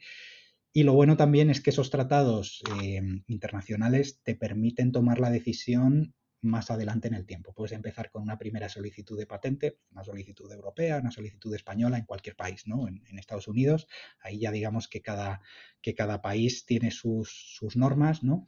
Y, con eso ya pues vas generando una serie de plazos donde puedes ir tomando de forma bueno, progresiva esas decisiones, ¿no? Bueno, pues ahora sí, eh, si ya tengo muy claro que además de en Europa, pues eh, tengo mercado, o bueno, yo mismo, o a través de licenciatarios, ¿no? Distribuidores, pues donde a lo mejor la explotación no la estás haciendo tú directamente. Pero bueno, eso es algo muy importante de las leyes de patentes, que también pues lo que hacen es eh, establecer las normas de la transferencia de tecnología, ¿no? Pues tanto de la cesión de los derechos como de las licencias, ¿no?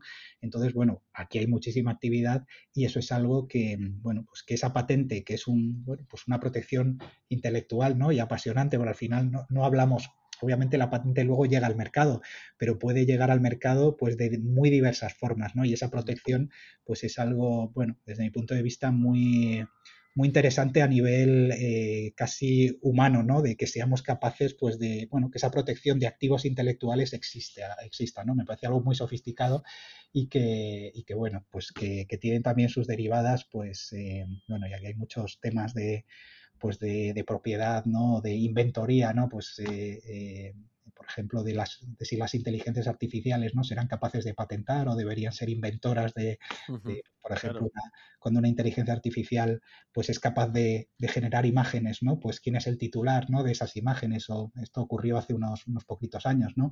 En, en varios países se presentaron eh, solicitudes de patentes a nombre de una inteligencia artificial, ¿no? Y esto obligó, bueno, en el buen sentido, ¿no? A, que las oficinas de patentes se pronunciaran, ¿no? Y los tribunales a decir, bueno, pero esto, esto qué es, ¿no? Un inventor puede ser una inteligencia artificial, ¿no? Pues por ejemplo, si, si tienes un, pues un algoritmo, una inteligencia artificial que genera, qué sé yo, ¿no? Pues eh, diseños de muebles en el sentido de combinaciones de elementos, ¿no? De sillas, pues que son especialmente ergonómicas o que son prácticas o cómodas para, bueno, pero digamos se basan en una rutina, eh, pues eh, basada en entrenamiento, aprendizaje, donde ahí, digamos, el humano no hace nada pues de quién es esto, ¿no? Pues bueno, en esto pues también hay, hay ahora mismo pues mucha actividad y bueno, pues a veces sí, bastante mediático, ¿no? Y es algo que llega a las, a las noticias y que tendrá que cambiar o que por lo menos tendrá que ser puesto en duda. ¿no? Exactamente. Mm.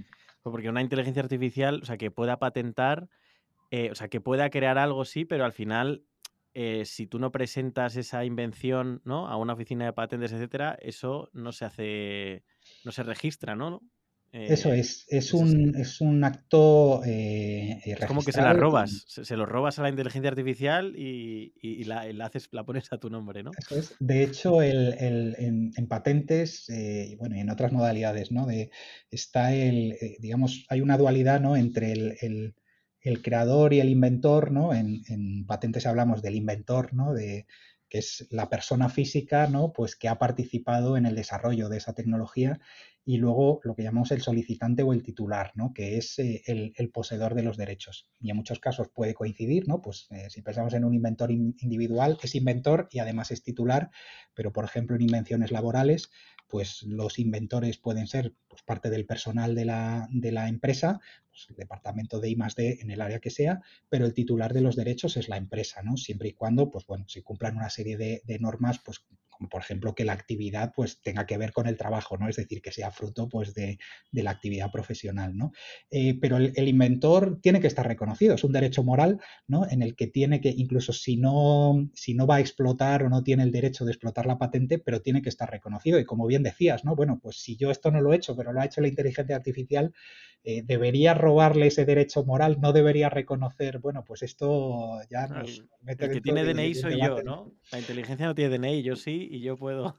Pues has, resumido, eh, te diría ahora mismo, de las decisiones que hubo con este caso, pues eh, el 90 y pico por ciento de las resoluciones de las oficinas de patentes, ¿no? Donde han dicho, bueno, lo que ustedes quieran y sí, se entiende que que hay una sensibilidad con estos temas, pero hay que tener DNI, es decir, una persona física es una persona física y si eso lo ha hecho la máquina, pues serán otras cuestiones, ¿no? Que eso cambie en el futuro, pues eh, quién sabe, ¿no? Todo esto, pues, eh, bueno, no, lo sabemos y, bueno, al final, pues las leyes también, pues van, van cambiando y su interpretación, pues también puede sufrir, algún cambio, ¿no?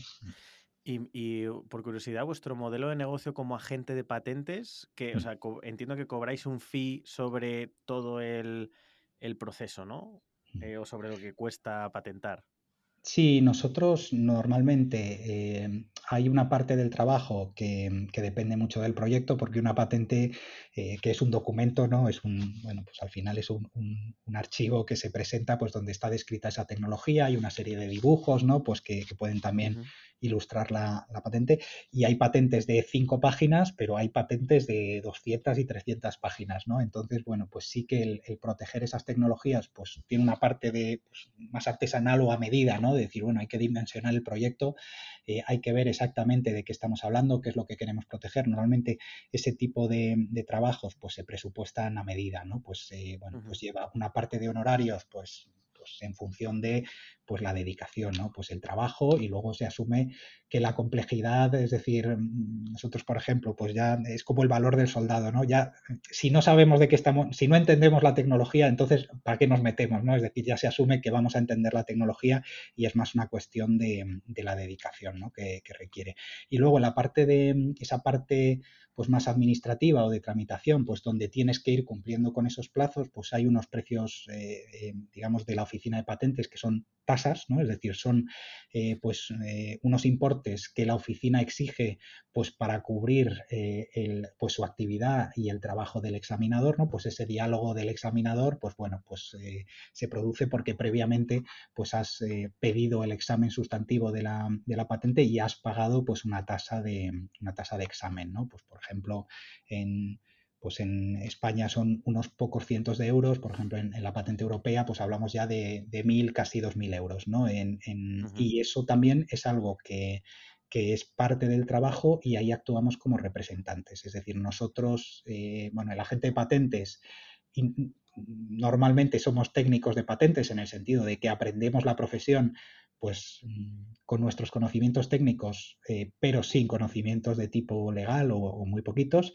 y vamos adquiriendo esa parte, pues con la pura experiencia, ¿no? Pues con los años, y luego también, pues con unas, eh, con unos exámenes, ¿no? Eh, habilitadores que te permiten, pues ejercer esa profesión. No, no, son oposiciones en el sentido de que no, no te garantizan un trabajo, un puesto de trabajo ante un organismo, pero sí que te, te cualifican pues como representante. Pues, por ejemplo, eh, pues, eh, agente de la propiedad industrial en, España o agente de patentes europeas y cada jurisdicción pues tiene su figura de eh, agente. ¿no? En algunos casos, pues bueno, no, siempre la figura del, agente es necesaria, pero en algunos casos hasta legalmente es obligatorio, ¿no? Pues que, el cliente vaya representado por un, agente de patentes o de, propiedad industrial.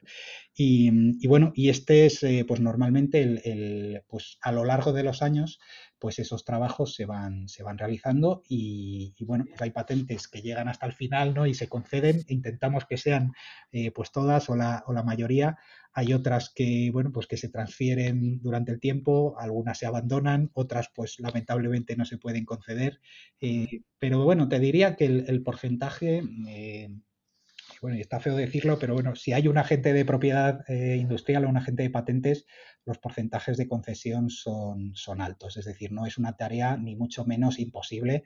Y ya te digo que las oficinas no están particularmente interesadas en denegar las, las eh, patentes. Lo que quieren es concederlas, pero claro, cumpliendo las, las, normas. Y las patentes sí es verdad que, como te decía, es un proceso largo ¿no? y, a veces pues, puede ser un poco exasperante, pero, pero bueno, las patentes se conceden y luego pues, se, pueden, se pueden utilizar, ejercer y, y poner en valor pues, al final pues, para proteger la tecnología ¿no? frente a copias o directamente para bloquear la competencia. Y por tener un orden de magnitud, ¿qué, porcentaje de, patentes se conceden, digamos, si lo hago yo solo y si lo hago con, un agente? Pues, eh, claro, ¿eh?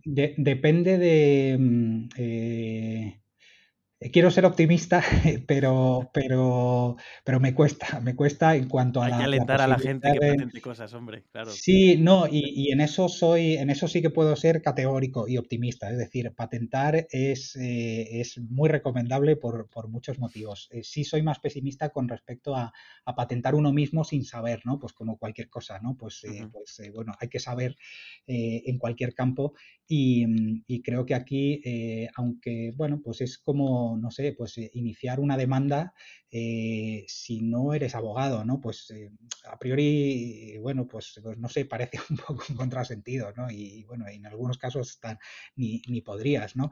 Pero, pero bueno, esto es algo parecido, es decir, aunque el inventor pues conoce su tecnología y hay algunos que, bueno, presentan sus patentes y, hasta pueden, pero esos casos sí que son muchos, muchos menos, ¿no? y sí que pues mi, recomendación, las decisiones de cada uno, obviamente, pero bueno, yo sí que recomiendo como mínimo, pues bueno, pues esto mismo que estamos hablando, ¿no? Realmente el coste es tanto, bueno, pues a lo mejor lo que estás ahorrando lo estás eh, perdiendo por otro lado, ¿no? Pues si se pierde un plazo, luego, pues, o directamente pierdes la patente, que eso puede ser, eh, pues, una tragedia, ¿no?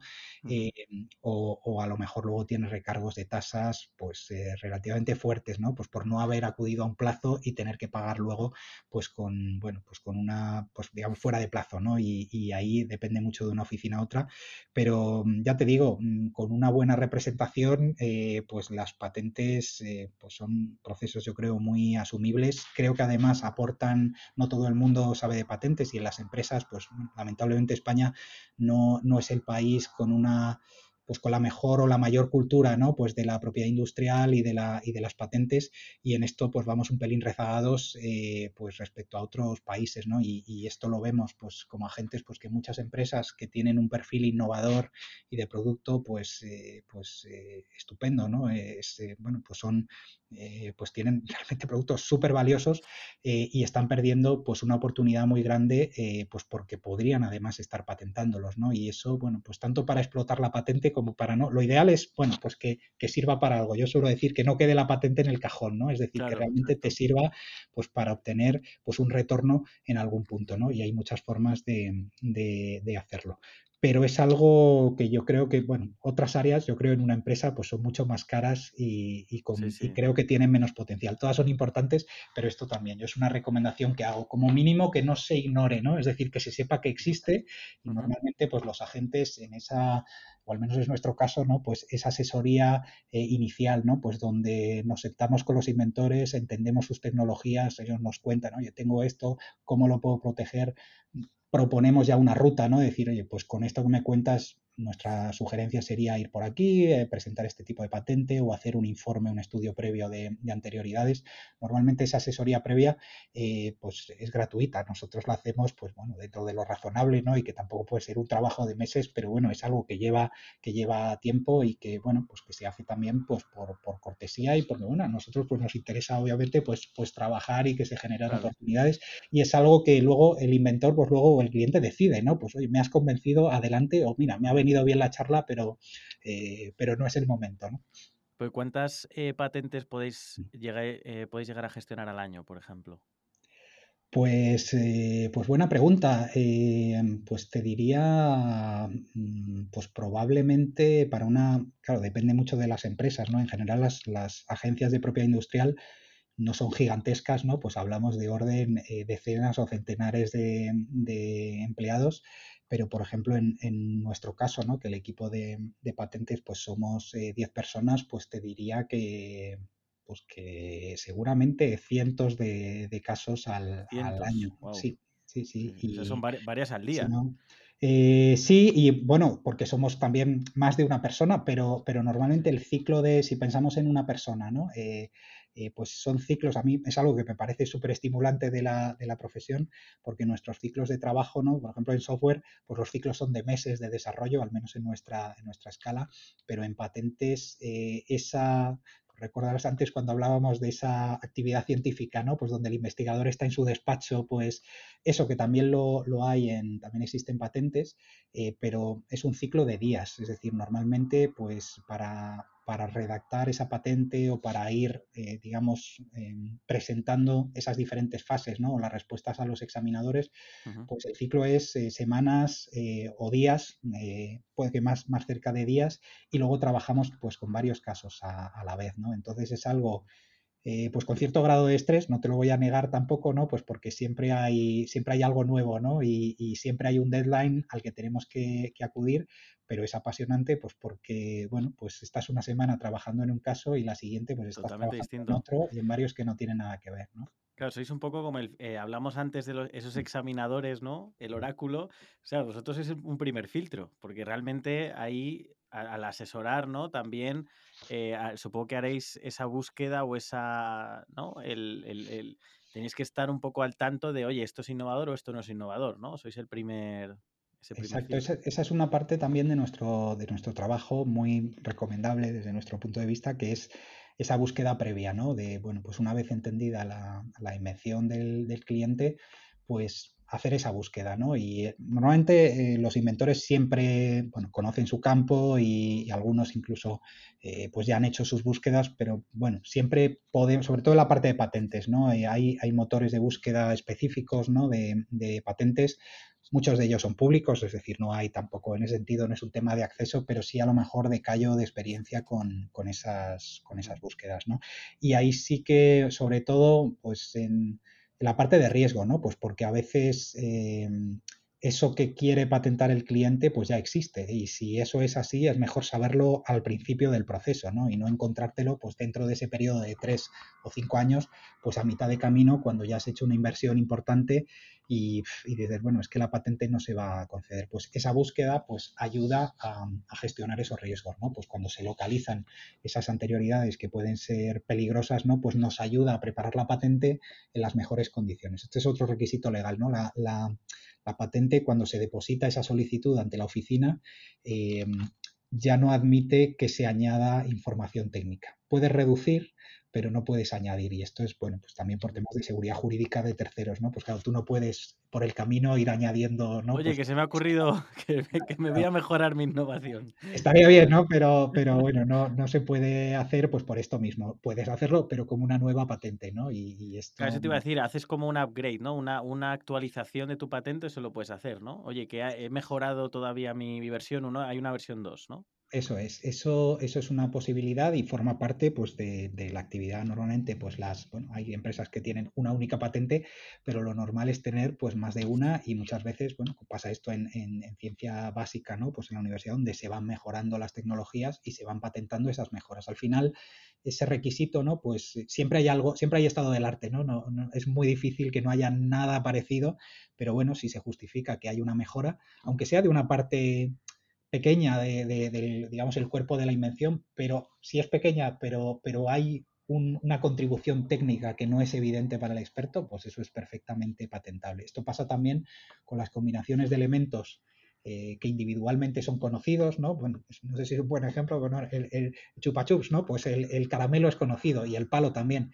Ahora bien, el juntar esos, dos elementos, esto ya es otro, otro cantar, ¿no? Bueno, pues, eh, pues esto también es algo que se permite, ¿no? Es decir, combinación de elementos que son conocidos, pero cuya combinación pues cumple con esos requisitos ¿no? de novedad y actividad inventiva. Y ahí sí que intentamos ayudar y asesorar pues para que cuando la cosa pinta muy, muy mal, pues, eh, pues mm, somos muy claros en cuanto a, bueno, no recomendamos patentar, es mejor parar aquí. Incluso a veces en esa búsqueda se localizan patentes de otros, es decir, que esto puede ser un riesgo también, ¿no? A veces uno no solo no puede patentar, sino que además, eh, pues lo que encuentras en esa búsqueda es que hay patentes de otros en determinados mercados que están concedidas y están en vigor, ¿no? Donde dice, bueno, no solo es que no patentas, es que como esto llegue al mercado, vas a tener que hablarte con esta otra empresa o vas a tener cuidado, vas a tener que tener cuidado eh, para no solaparte o no entrar dentro del ámbito de protección de esta patente. ¿no? Y ahí hay una parte muy, muy importante del, trabajo. Y cuando ya se decide que hay algo patentable, la búsqueda te ayuda también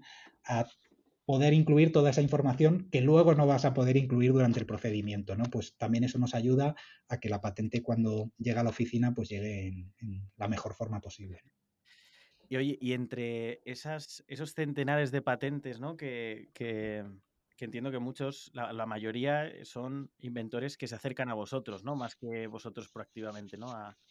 Em, ¿Hay algún caso que puedas compartir, eh, pues bueno, que haya sido un poco eh, desafiante, ¿no? A nivel de, lo que es la patente. Quizás te, pediría dos ejemplos, ¿no? Uno desafiante y otro que también digas, es que esta innovación es muy importante, ¿no? tiene, o tiene, puede tener un efecto muy, muy importante. Pues, eh, pues, eh, pues es que el, desafío es casi, es casi nuestro, nuestro modo de vida, ¿no? Esto queda, queda un poco, un poco cursi decirlo así, pero, pero bueno, también para, dar a lo mejor otro punto de vista, eh, a mí al menos ese, ¿cómo se llama? El, síndrome del impostor, ¿no? Pues no, no se me quita nunca porque, porque esa parte de, sobre todo en casos nuevos, ¿no? Donde, donde tienes que entender esa, esa tecnología, eh, bueno, pues exige un esfuerzo y, hay que ser humilde. Nosotros somos mm, técnicos competentes o muy competentes, somos buenos o muy buenos agentes de patentes, pero siempre hay ese salto, ¿no? De, bueno, pues cuando el inventor te plantea la, tecnología y la tienes que entender, ¿no? Y es una buena cura de humildad, pues también decirme, pues que no, no, no, lo sé, necesito que el inventor me lo, me lo cuente. Y eso, bueno, pues es un, un, cierto vértigo, pero que con los años, pues bueno, pues lo asumes. Eh, a mí me parece algo, pues hasta muy divertido, ¿no? Pues e, esa fase de entenderlo, porque al final pues lo acabas entendiendo, pero, pero bueno, lleva, lleva su, su tiempo y es un, siempre es un reto, ¿no? Y eso mm, da igual el caso, esa, esa fase siempre, siempre existe. Es verdad que luego hay clientes pues, con los que llevas trabajando pues, muchísimos años y ya pues ellos, mm, claro, te han dado mucha confianza, ah, eh, entiendes muy bien, ¿no? Pues cuál es su negocio, cuáles son sus tecnologías, has participado en la parte de patentes en, ello y ya, bueno, pues estás más preparado pues para los siguientes eh, pasos, ¿no? Pero bueno, siempre hay, siempre hay algo, siempre hay, hay un, desafío y en, a lo mejor en pues en, casos concretos, ¿no? Pues eh, claro, nosotros en, pues como agentes, eh, no todos los, agentes eh, pues actuamos en, procedimientos legales ¿no? o, en, litigios, pero bueno, los que, los que actuamos como peritos, bueno, pues al final eh, participas en, casos pues donde hay, llegan ya después de las concesiones, ¿no? de, las, de las patentes, ahí ya pues la oficina de patentes ha hecho su labor, pero hay un escenario de, infracción en el que una empresa pues está demandando a, otra eh, y realmente pues está hablando de, bueno, pues de un bloqueo real, es decir, en función de quién gane o no, pues puede ser un, bueno, pues al final un resultado eh, pues de muchísimo impacto, ¿no? Pues tanto por bloqueo de operaciones en el mercado que sea, como por luego reclamaciones de daños y perjuicios, pues eh, bueno, pues reclamaciones también de daños en cuanto a pues temas de las cantidades que se podrían haber ganado, que se dejaron de, ganar. Entonces son temas de muchísima responsabilidad ¿no? y con mucha complejidad. En, temas, por ejemplo, de, eh, telefonía móvil, ¿no? En, algunos en los que he participado, plataformas de, pues de streaming, ¿no? de televisión digital, pues eh, donde más son, son, grandes compañías, son casos muy, muy complejos eh, a nivel técnico, porque a veces hay varias patentes involucradas, ¿no? Y tienes que, componer ese, ese, puzzle, tienes que entenderlo muy, muy bien, pero también a nivel humano, pues porque los, los equipos son muy numerosos y es una, una, labor, cada uno tiene su parte individual, pero también, bueno, pues eh, ahí mm, pues los abogados tienen pues un papel de directores de orquesta fundamental, ¿no? Pues donde eh, bueno, pues tienen que entender, por supuesto, la parte legal y en eso son son súper expertos, pero también tienen que entender la parte técnica, ¿no? Y ahí pues los, los peritos pues eh, bueno pues eh, pues ayudamos, ¿no? Pues a que el caso se entienda desde el punto de vista técnico, ¿no? Y, bueno pues pues tanto los peritos judiciales pues como luego los peritos de parte, ¿no? Y bueno dentro de la,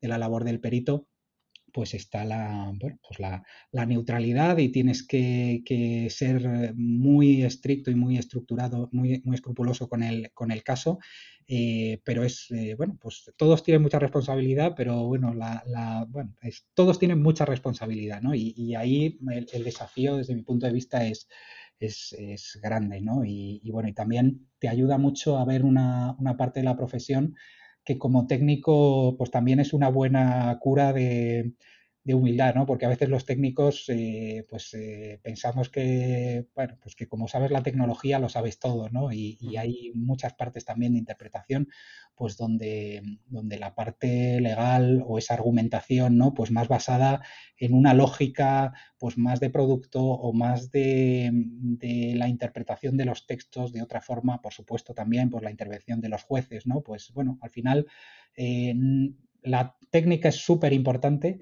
pero no lo es todo, ¿no? Y, bueno, y luego durante el desarrollo de los juicios, pues hay argumentos que se plantean que realmente dices, pues mira, como técnico tal vez eh, jamás me lo habría planteado, ¿no? Y aprendemos mucho también en esos equipos eh, multidisciplinares. Y esto te hablo a, título a, nivel general, ¿no? Eh, pero bueno, yo recuerdo uno de los primeros, pude que fuera el, primer pleito, ¿no? En el que participé, pues era un un tema de, pues de sistemas de tratamiento electrolítico de, de, barcos, eh, pues de, sistemas de tuberías de barcos, pues donde con el tiempo iba, iba creciendo, eh, pues bueno, iban ahí pues naciendo los moluscos o plantas o iban, pues bueno, eran tratamientos de esas tuberías, ¿no?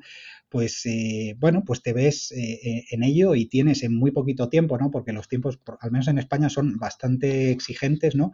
Pues en cuestión de, pues de, pues de un mes o de dos meses tienes que entender la tecnología, tienes que entender las patentes, tienes que entender qué es lo lo que propone pues el demandante y el demandado y emitir una opinión, ¿no? Entonces, bueno, pues esto, bueno, pues este caso yo recuerdo que fue, que fue un caso entretenido en energía solar y en energías renovables, pues eh, hemos trabajado bastante también. Eh, luego hay temas, pues a lo mejor, bueno, de otro tipo, pero que son también, pues, muy entretenidos. Recuerdo un, un sistema antivuelco para tractores, ¿no? Pues que era de una, una empresa aquí en, en España y donde, bueno, pues vas in situ, ¿no? Pues a ver el, el, tractor y lo ves ahí, pues eh, desestabilizarse y volver a, bueno, pues cosas a lo mejor que, que uno no espera ver a lo largo del año, pues en esas decenas, eh, pues eh, no sé, cualquier cosa, ¿no? Pues te, te diría, recuerdo una cinta eh, pues para restaurantes japoneses de estos de cinta transportadora, ¿no? Pues donde sale el sushi y tal, pues era un sistema súper sofisticado relacionado con, la forma en que se distribuía esto, ¿no? Y, recuerdo ir a, la nave, pues, a, pues donde se estaba haciendo el prototipo. Bueno, pues es, eh, para alguien con curiosidad, eh, pues es, bueno, pues es toda una experiencia, una experiencia. Y a, nivel tecnologías, porque antes has comentado el tema de la computación cuántica, eh, que es un tema que yo la verdad no, no, no me he metido demasiado, pero entiendo que son temas que también tratáis, ¿no? En, habrá patentes dentro de este mundo. ¿Qué, ¿Qué, nos puedes contar de, de la computación cuántica que sé que esto da para cinco podcasts seguramente, pero bueno, mm. un resumen de qué es, digamos, de, y por qué te parece ¿no? una, tecnología, ¿no? un área eh, innovadora. Mm. Eh, pues, eh, pues sí, desde el, bueno, el punto de vista técnico ¿no? o, científico, bueno, y, son, al menos en la, en la, teoría, ¿no? Pues son tecnologías pues antiguas, eh, bueno, de decenas de años, varias, varias decenas, pero no así su implementación, ¿no? Es decir, la, teoría, bueno, pues que como el, nombre dice, ¿no? Pues que se basa en, la, pues en la física cuántica y en las implicaciones de la, de la, física cuántica, pues permite que el concepto de computación clásica, ¿no? Pues donde hablamos de bits, ¿no? Pues de ceros y de unos, se pueda generalizar pues a, combinaciones ¿no? de, los, de los ceros y de los unos, ¿no? Pues esos estados eh, superpuestos, ¿no? Pues, eh, pues tan, bueno, eh, yo creo que ya conocidos, ¿no? Pues de la, de la, física cuántica, ¿no? Pues donde a lo mejor un átomo no está en un sitio o en otro, está en una superposición, ¿no? De, de sitios, pues esto de forma, bueno, muy, pues muy, muy breve y muy resumida y que me, que me, que me perdonen los expertos, pero es, eh, digamos, una, consecuencia eh, eh, pues que se puede aplicar pues, al mundo de la computación ¿no? y que permite pues, unas mayores capacidades de, cálculo y unas mayores capacidades pues, de resolver los problemas o los, problemas o los algoritmos en, computación, ¿no? Y a veces con, pues, con consecuencias pues muy visibles, ¿no? Pues como la capacidad de poder eh, vulnerar o descifrar eh, pues, pues claves, ¿no? En criptografía, pues en problemas que son desde el punto de vista de la computación clásica, pues son difíciles, ¿no? Donde tienes un tiempo de resolución exponencial, pues bueno, el tiempo de resolución en computación cuántica se vuelve lineal, ¿no? Y es un problema mucho más atacable, donde, bueno, pues puedes, bueno, en la teoría y en la, y en la, y en la práctica, ¿no? Porque ya hay ordenadores cuánticos, ¿no? Y, y, bueno, y que te permiten, pues, eh, que ese mundo, ¿no? Pues que antes considerabas que es seguro, ¿no? Pues donde tienes los protocolos, imagina, ¿no? Los protocolos de intercambio de información en Internet, por ejemplo, ¿no? Pues donde también pues, la información está cifrada. Todo eso eh, sería mucho más atacable eh, con un ordenador cuántico. Es más, bueno, hay obviamente muchos proyectos ¿no? de, computación cuántica que tienen los propios estados ¿no? y que son proyectos secretos. Hay gente que dice que, el primer ordenador cuántico, eh, bueno, pues que tenga esa capacidad, ¿no? Pues con todo su potencial, eh, nadie sabrá que está funcionando, ¿no? Pues porque probablemente esté ya funcionando eh, y tiene ya sus implicaciones no solo en el presente, sino en el pasado. Es decir, hay mucha información cifrada que ya se ha generado, que se ha podido escuchar ¿no? pues en todas las comunicaciones de Internet y que a lo mejor hoy no es vulnerable, pero sí lo será dentro de un tiempo. Y bueno, pues sí, la información del hoy es valiosa, pero la información del ayer o del antes de ayer también lo es y mucho, ¿no? Entonces, bueno, hay también un montón de, implicaciones pues a nivel eh, no solo técnico, sino de, seguridad, ¿no? Y, y, bueno, en todo esto, ¿no? En la parte ya relacionada con la implementación, ¿no? Pues de, pues de este tipo de ordenadores, ¿no? que es muy compleja eh, y que se basa pues, en estos estados, ¿no? pues, eh, o bien de, pues de átomos o a veces pues tienen que ver pues con, estados de fotones, ¿no? Pues que, bueno, pues al final es en ese mundo cuántico, ¿no? En el que, en el que se, basan. Eh, son sistemas pues que cuesta mucho estabilizar, donde escalar, ¿no? El número de, bits, ¿no? De, o de qubits, ¿no? De bits cuánticos es muy complicado y...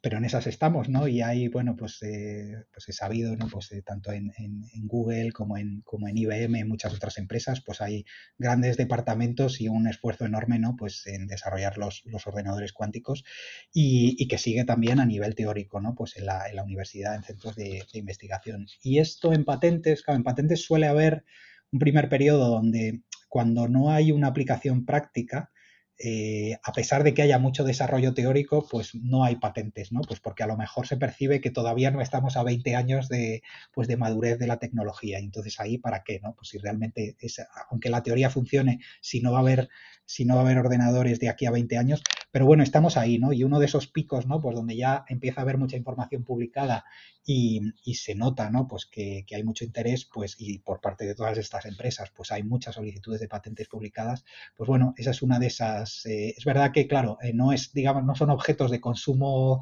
eh, masivo, ¿no? Es decir, no, no sé, quién sabe, ¿no? En el futuro, ahora mismo, pues no, no está al alcance de cualquiera, pero, mm, pero bueno, es un campo apasionante, ¿no? Bueno, pues en tiempos también pasó con las tecnologías de, fusión nuclear, ¿no? Pues donde igual, ¿no? Pues, pues hay patentes o, por ejemplo, pues el, el centro, el CERN, ¿no? pues el, Centro Europeo ¿no? de Investigación Nuclear, ¿no? Eh, pues hay patentes también y hay un departamento de propiedad eh, industrial, pero es verdad que, bueno, pues al final el mercado potencial es, menor. Pero el caso de computación cuántica es uno de esos sectores pues donde hay, donde hay mucha actividad en, en IP y donde hay mucho interés, pues porque hay muchas aplicaciones de negocio. Al final, cualquier sector en el que hay necesidad de fuerza de cálculo o fuerza de computación se va a ver beneficiado de la computación cuántica. Y esto pasa mucho con las aplicaciones. ¿no? no solo las tecnologías son patentables, sino las aplicaciones específicas de la tecnología. A lo mejor ahora estamos más en el boom de la inteligencia artificial, pero vamos, yo estoy mm, absolutamente seguro de que, de que ocurrirá más pronto que tarde con la, con la computación cuántica también. Veo, mucha em, relación ¿no? entre la computación cuántica también y, la inteligencia artificial, en el sentido de que al final la inteligencia artificial también eh, tiene que recorrer una gran cantidad de datos de manera muy rápida, ¿no? o por lo menos desde el punto de vista de usuario, cuando le preguntas a ChatGPT, que obviamente es una cosa superficial dentro de la inteligencia artificial, pero eh, ahí de, de, alguna manera, ¿no? Es como por lo que estás contando, la computación eh, cuántica, puesto de manera muy, muy burda, y dime a ver si lo he entendido, es pasas de tener un ordenador a tener N ordenadores, ¿no? Algo así. Sí, es la. Eh, pero a lo mejor no tanto pensando en el número de, ordenadores, eh, como en la. digamos, el, el significado o, el, o, la capacidad de la, de la información ¿no? que, puedes, que puedes resolver con un, bueno, pues con un mismo algoritmo o con algunas, con algunas eh, modificaciones, pues un algoritmo cuántico te da pues una, una capacidad eh, sustancialmente mayor que un algoritmo eh, de computación clásica, ¿no? Es decir, es sobre todo, a lo mejor no tanto, claro, hay una parte de fuerza bruta, ¿no? Pues donde necesitas, al final dependes del número de qubits, ¿no? Y bueno, pues los, primeros eh, sistemas, ahora mismo no sé, no sé cuál será el, récord de, bits cuánticos, ¿no? Pero, pero bueno, pues inicialmente pues hablábamos de, unos poquitos, ¿no? Y, era muy difícil estabilizar los sistemas. En esto entiendo que se ha, se ha mejorado mucho. y, sí a lo mejor en la parte de la, inteligencia artificial es más eh, esencial ¿no? o más necesaria eh, esa información de, base. ¿no? Al final esos, todos esos sistemas se nutren pues, de, de, datos y es verdad que bueno, pues hay bueno, pues lo que antes llamábamos pues eh, tecnologías de bases de datos o luego eh, se llamaba pues eh, no sé data, data, science no o data mining pues bueno al final bueno son diversas derivadas no ahora mismo pues bueno la, capacidad de aprendizaje no pues esto es, es bueno incluso de generar de, de, ser original no pues no solo de, de entender, aprender, sino además de plantear, que bueno, es uno de los, desde mi punto de vista, ¿no? una de las grandes virtudes ¿no? De pues el, poder plantear cosas que ni siquiera estaban en la mente de nadie, ¿no? Pues es, algo, algo apasionante, ¿no? Pero al final se nutren de, se nutren de datos eh, y en esto, por ejemplo, en patentes, pues hay, hay muchas eh, cuestiones, pues, pues muy entretenidas, ¿no? Pues que tienen que ver con, por ejemplo, las, las, pues los métodos de entrenamiento, ¿no? Pues los métodos de entrenamiento son patentables, no son patentables, cuándo pueden ser, ya ni siquiera son las aplicaciones, ¿no? Si la sino la forma en la que esa inteligencia artificial pues puede ser entrenada o puede, o puede aprender, ¿no? Y en esto, pues, bueno, las oficinas de patentes, sobre todo las más, las más importantes, pues, eh, bueno, eh, hacen sus deberes, eh, se han puesto al día, están, al final, claro, el software, pues lo impregna todo, ¿no? Todo es susceptible, ¿no? de, de, software y en inteligencia artificial pasa lo mismo y las oficinas pues han hecho un esfuerzo y siguen haciéndolo, ¿no? Pues, eh, pues muy importante a la hora de actualizar sus directrices de exámenes, pues para que a la hora de dialogar con el examinador pues haya, una, haya un camino, ¿no? Pues una ruta que te permita comunicarte con el examinador, que se entiendan los argumentos, estos argumentos subjetivos, ¿no? De los que hablábamos antes y que al final incluso con ese componente subjetivo, pues haya un lenguaje eh, justo, ¿no? Pues a la hora de, convencer a, pues, pues, de que el examinador te convenza a ti o de que nosotros eh, o el solicitante sea capaz de convencer al, examinador. Y en esto hay muchísima, muchísima actividad ahora mismo. Es, eh, bueno, pues como en el propio sector, ¿no? Pues ahora mismo eh, aplicaciones de inteligencia artificial hay en cualquier sector de la tecnología. Em, por curiosidad, ¿hay alguna, algún caso ¿no? de, de patente que no hayáis podido no sé, entender, ¿no? Para decir, mira, es que esto que estás contando no o, o, no, igual lo entendemos si estamos aquí seis meses, ¿no? Pero lo tenemos que descartar, ¿no? Pues eh, te refieres a nivel técnico, ¿no? Es decir, que realmente haya sido, haya sido imposible pues eh, puede ocurrir, es algo que puede ocurrir y en esto, bueno, pues nosotros somos eh, muy jóvenes, ¿no? Como, como, empresa, como te digo, pues inicialmente, pues el área de software era una persona y el área de, patentes era una persona, ¿no? Pues con, las limitaciones que todos tenemos, eh, que bueno, intentamos saber de todo, pero no sabemos de todo, ¿no? Y entonces, mm, en esto, bueno, pues nuestra postura siempre ha sido pues muy estricta en el sentido de que, bueno, ese valor del soldado del que hablaba, ¿no? Si entendemos la tecnología, trabajamos. Si no entendemos la tecnología, no debemos trabajar. O sea, no, no hay... Una cosa es este desafío, ¿no? Del que te hablaba, donde, donde tienes, digamos, los rudimentos y tienes eh, los, pues el conocimiento y los mimbres para entender algo, eh, porque, claro, en muy poquito tiempo tenemos que ponernos bueno, iba a decir al nivel del experto, no es así porque, porque nunca somos expertos, pero sí hay que entender, hay que leer entre líneas, hay que saber qué es lo importante, qué es lo que no, y para esto hay que saber, es decir, hay que saber desde un punto de vista técnico, ¿no? Y, y cuando no sabes, eso al final eh, canta mucho en el, en el trabajo, ¿no? Y, nosotros ahí pues siempre hemos sido muy claros, si no sabemos, pues no trabajamos. Y hay empresas de, bueno, pues a lo mejor con un mayor sesgo desde el punto de vista técnico, ¿no? Pues más orientadas pues a productos farmacéuticos o a, biotecnología o a ingeniería o a telecomunicaciones. Nosotros inicialmente, bueno, pues iniciar, nuestro, nuestro core pues era eh, la física, las ciencias, el software, la ingeniería y poco a poco hemos ido ampliando áreas. Ahora mismo pues con mucho orgullo y, bueno, y nos ha costado mucho trabajo, pero bueno, podemos trabajar en todas, en todas las áreas, creo que, que de forma muy competente y, la verdad es que es algo que nos, nos alegra mucho.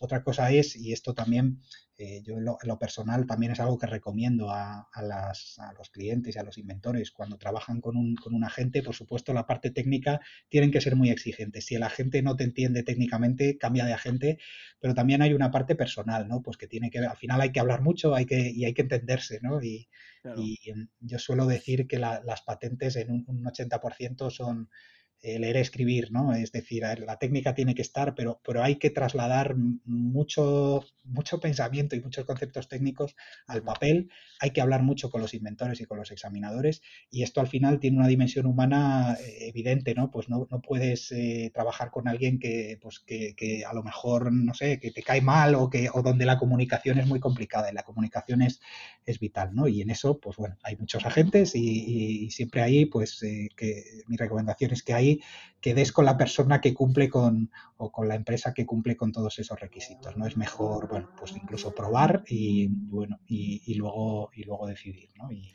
es, una parte muy, muy importante también del, trabajo. Y de todas las tecnologías ¿no? a las que os, exponéis, que, serán muchas, eh, ¿cuáles dirías ¿no? que, van a tener un mayor impacto en, los próximos años? Pues eh, yo creo que en, bueno, no, estoy arriesgando mucho, ¿eh? pero en, inteligencia artificial en todas sus, sus dimensiones, eh, yo no, no, había visto, no había visto algo, algo parecido, ¿no? Tan, bueno, pues una cosa es una moda y otra cosa es, bueno, la cantidad de aplicaciones, ¿no? Que se basan o que se pueden beneficiar de, pues de pues de un aprendizaje o de una predicción basada en, inteligencia artificial, ¿no? Y en esto, pues claro, eh, hay sectores, pues al final pues los vehículos eh, autónomos, eh, en transporte, en gestión logística, en métodos diagnósticos, ¿no? En tecnologías médicas, pues hay muchísima actividad también en todo tipo de, industrias. Sí que en eso sí que hay un, cierto patrón, ¿no? Pues donde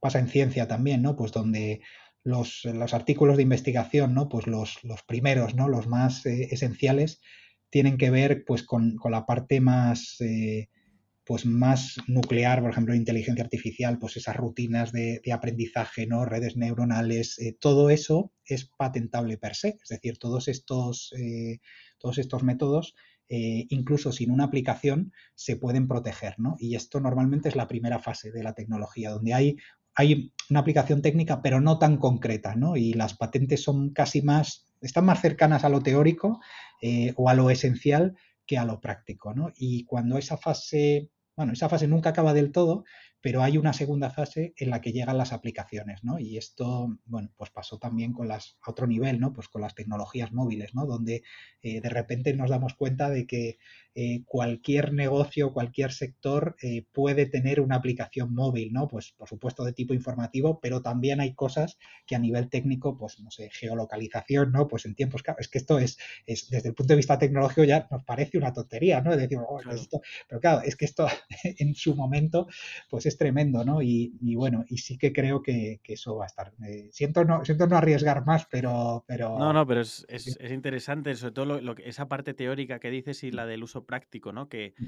que se patenten al final teorías, ¿no? Entiendo, o, una metodología que, oye, ya veremos cómo la vamos a aplicar, pero, pero quiero patentar esta idea, ¿no?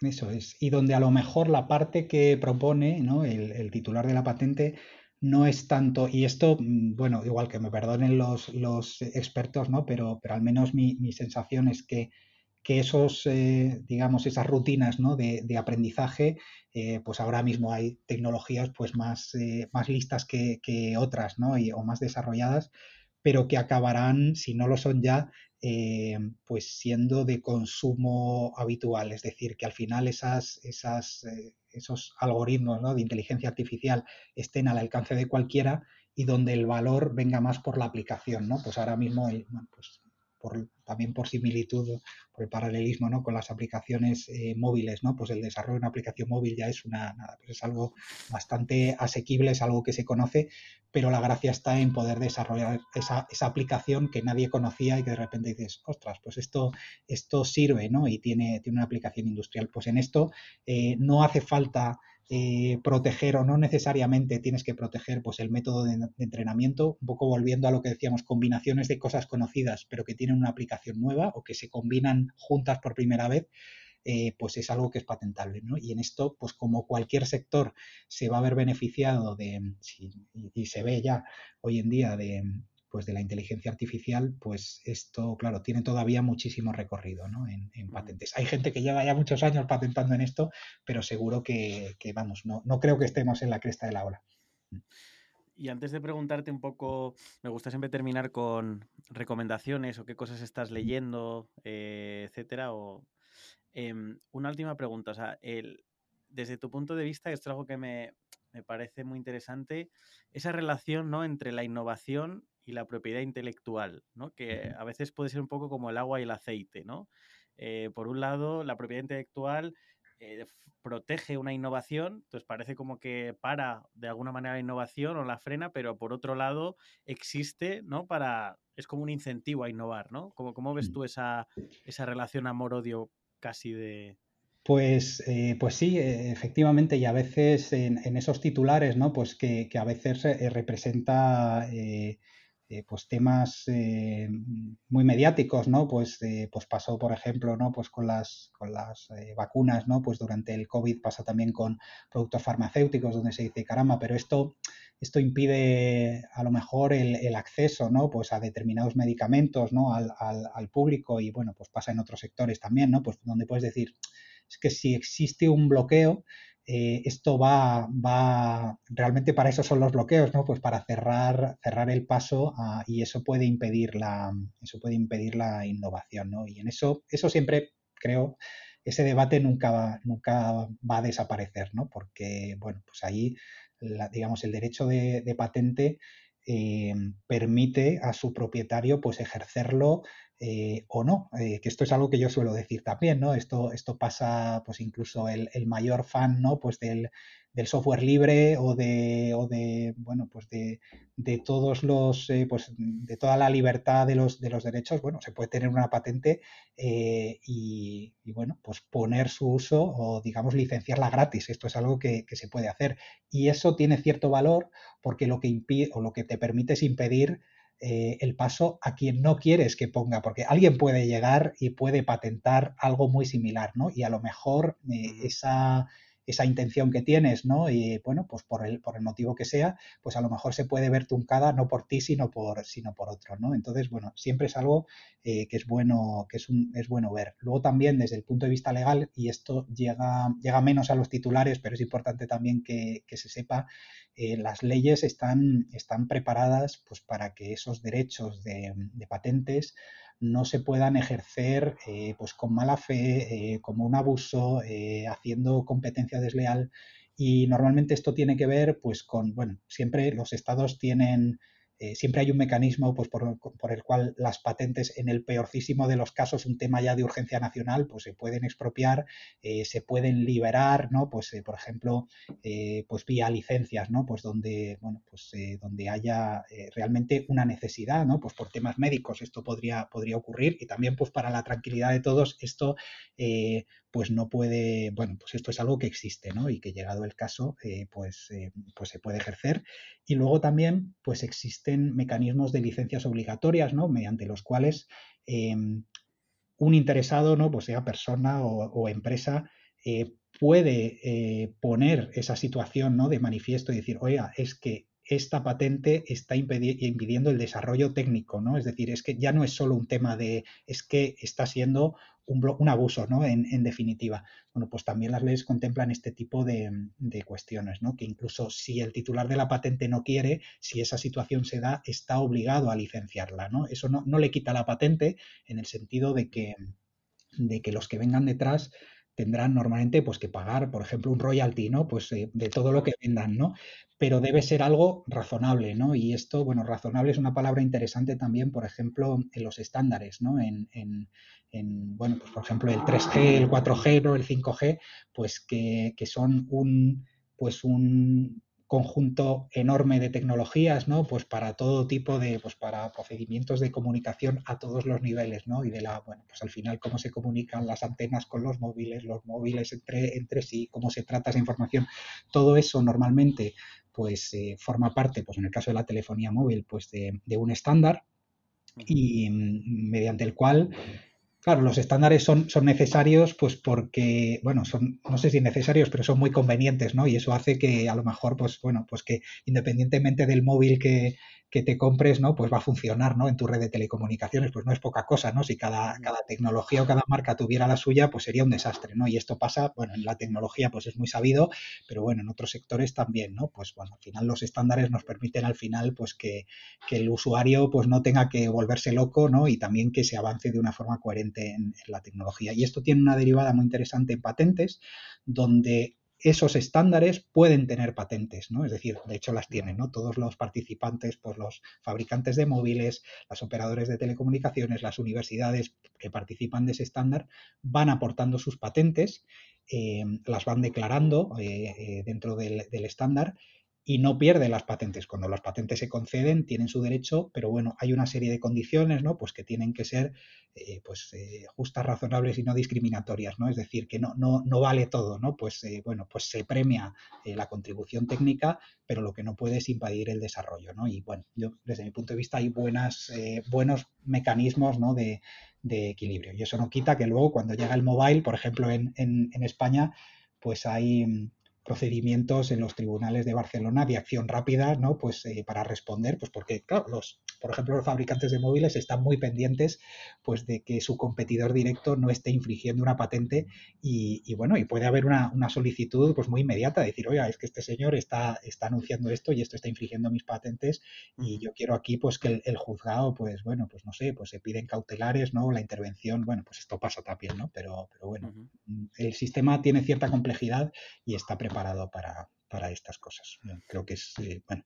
hoy por hoy bastante razonable. Y en medicamentos, que no es, no es mi campo, de, pero bueno, también hay, hay, bueno, tiene sus mecanismos específicos. ¿Tú recomendarías a emprendedores ¿no? y fundadores de, de startups eh, que van, van, van creando y desarrollando su producto a que patenten todo lo que hacen? Pues eh, probablemente todo lo que hacen no, eh, pero, pero sí que se lo planteen, es decir, que, sepan que mm, eh, como mínimo mm, lo más básico en lo que somos súper pesados los, los, agentes de patentes es en que eh, antes de divulgar, antes de contar nada, ¿no? Pues cuando hay una tecnología de cualquier tipo, ¿no? Pues, eh, eh, bueno, pues independientemente en el caso de una startup, ¿no? Pues cuando hay una idea bastante madura, ¿no? Hay un, hay un plan de negocio, bueno, pues eso implica, pues hablar con inversores, implica ir ya desarrollando la, la tecnología bueno, pues eh, todo lo que se cuenta de forma pública eh, invalida el, derecho de, patente.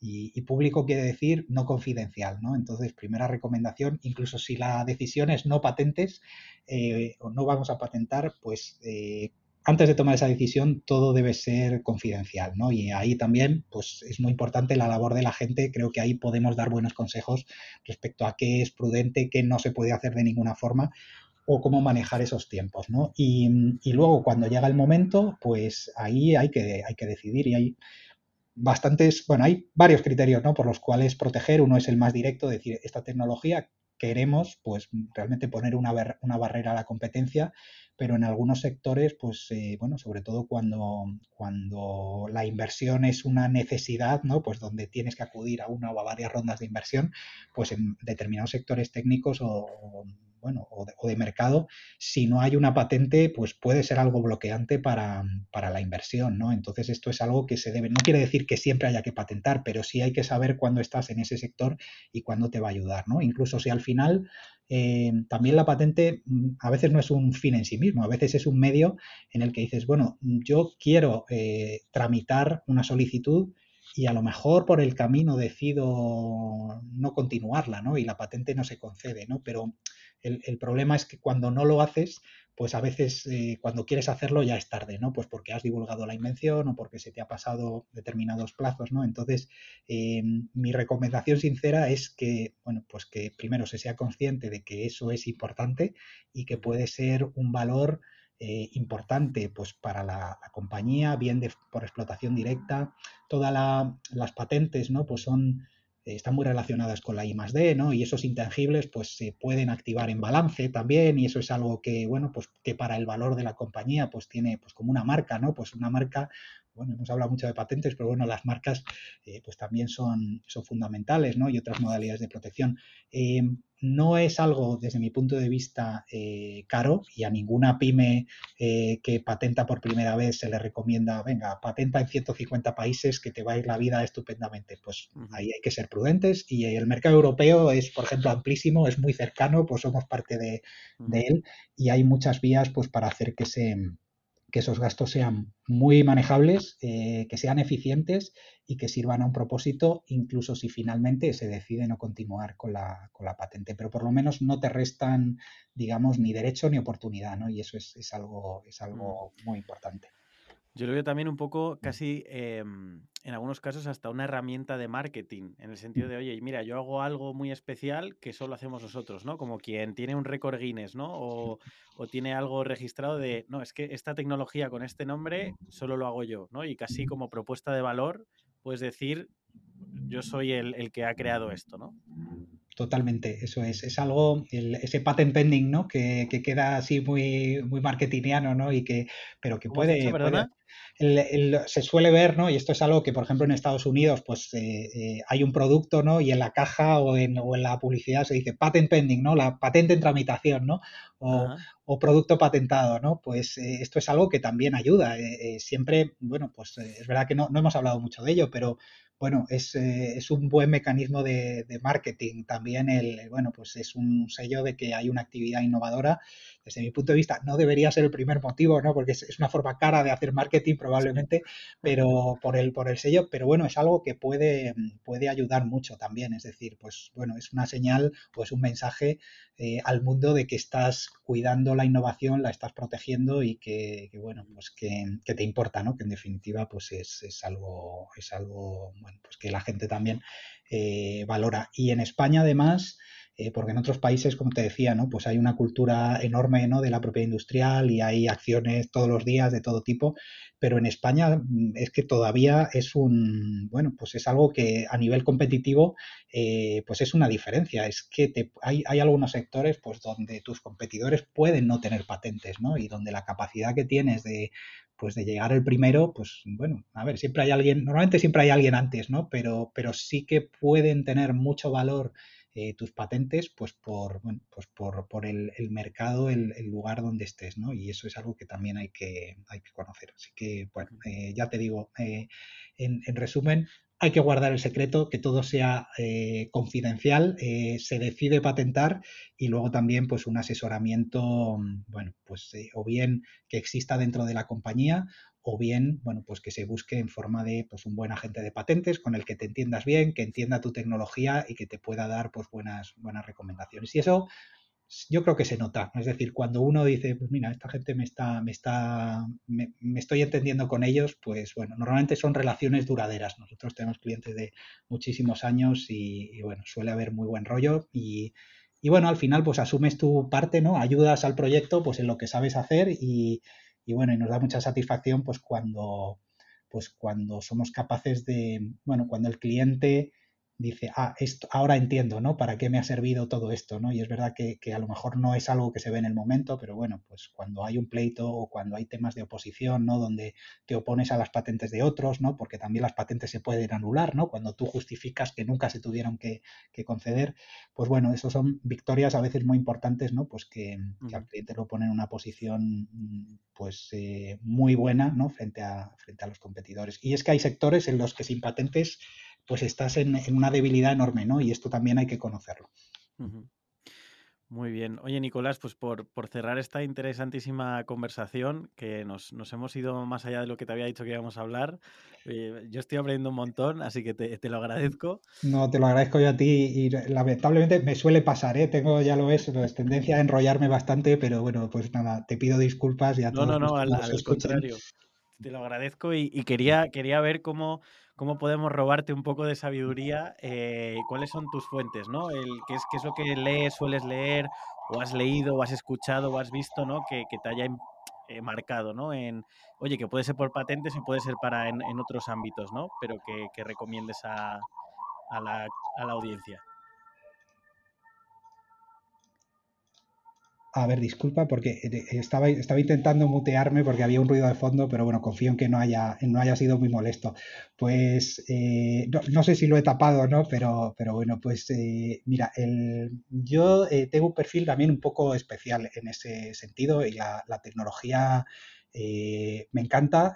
hay, bueno, muchos manuales de, pues de divulgación, bueno, a nivel técnico, pues eh, bueno, hay, mucha ciencia divulgativa, ¿no? Y probablemente tenga, tenga menos que aportar. Eh, en patentes, eh, bueno, yo casi recomendaría, porque me parece más entretenido, pues leer a lo mejor, pues historias de, historias de la ciencia, ¿no? O historias de la técnica, donde se habla mucho también de las patentes, ¿no? Especialmente pues del, siglo XIX para acá, ¿no? Pues eh, eso está muy, muy metido y hay, bueno, pues eh, tanto en Alianza, pues hay, hay historias de la ciencia muy, muy detalladas, ¿no? Y, muy asequibles. En Dracontos había también eh, alguna.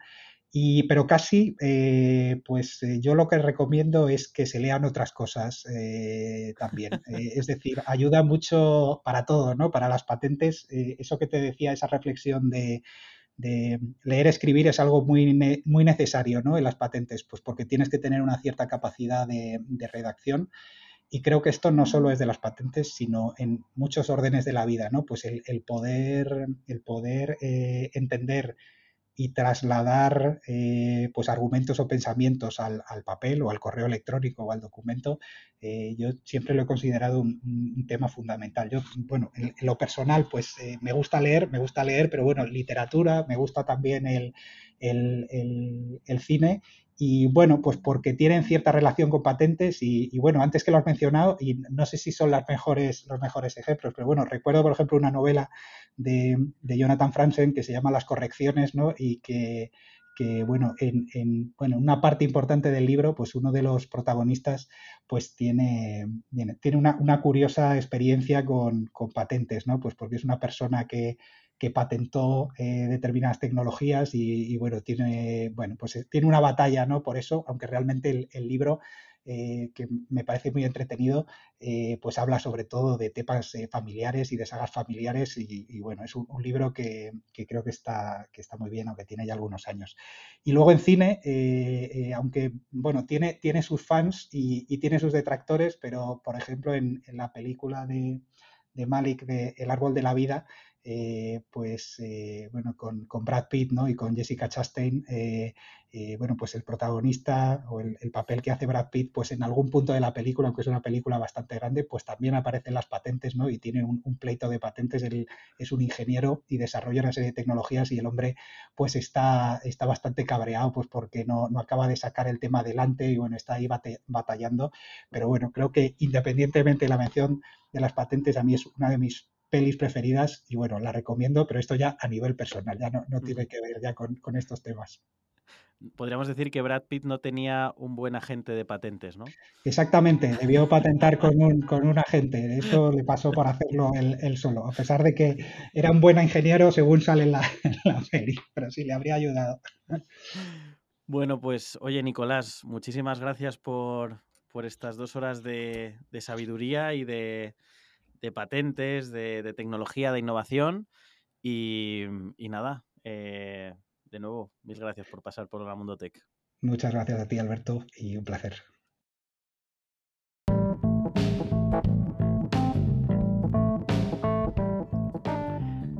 Gracias también a ti por estar ahí escuchando.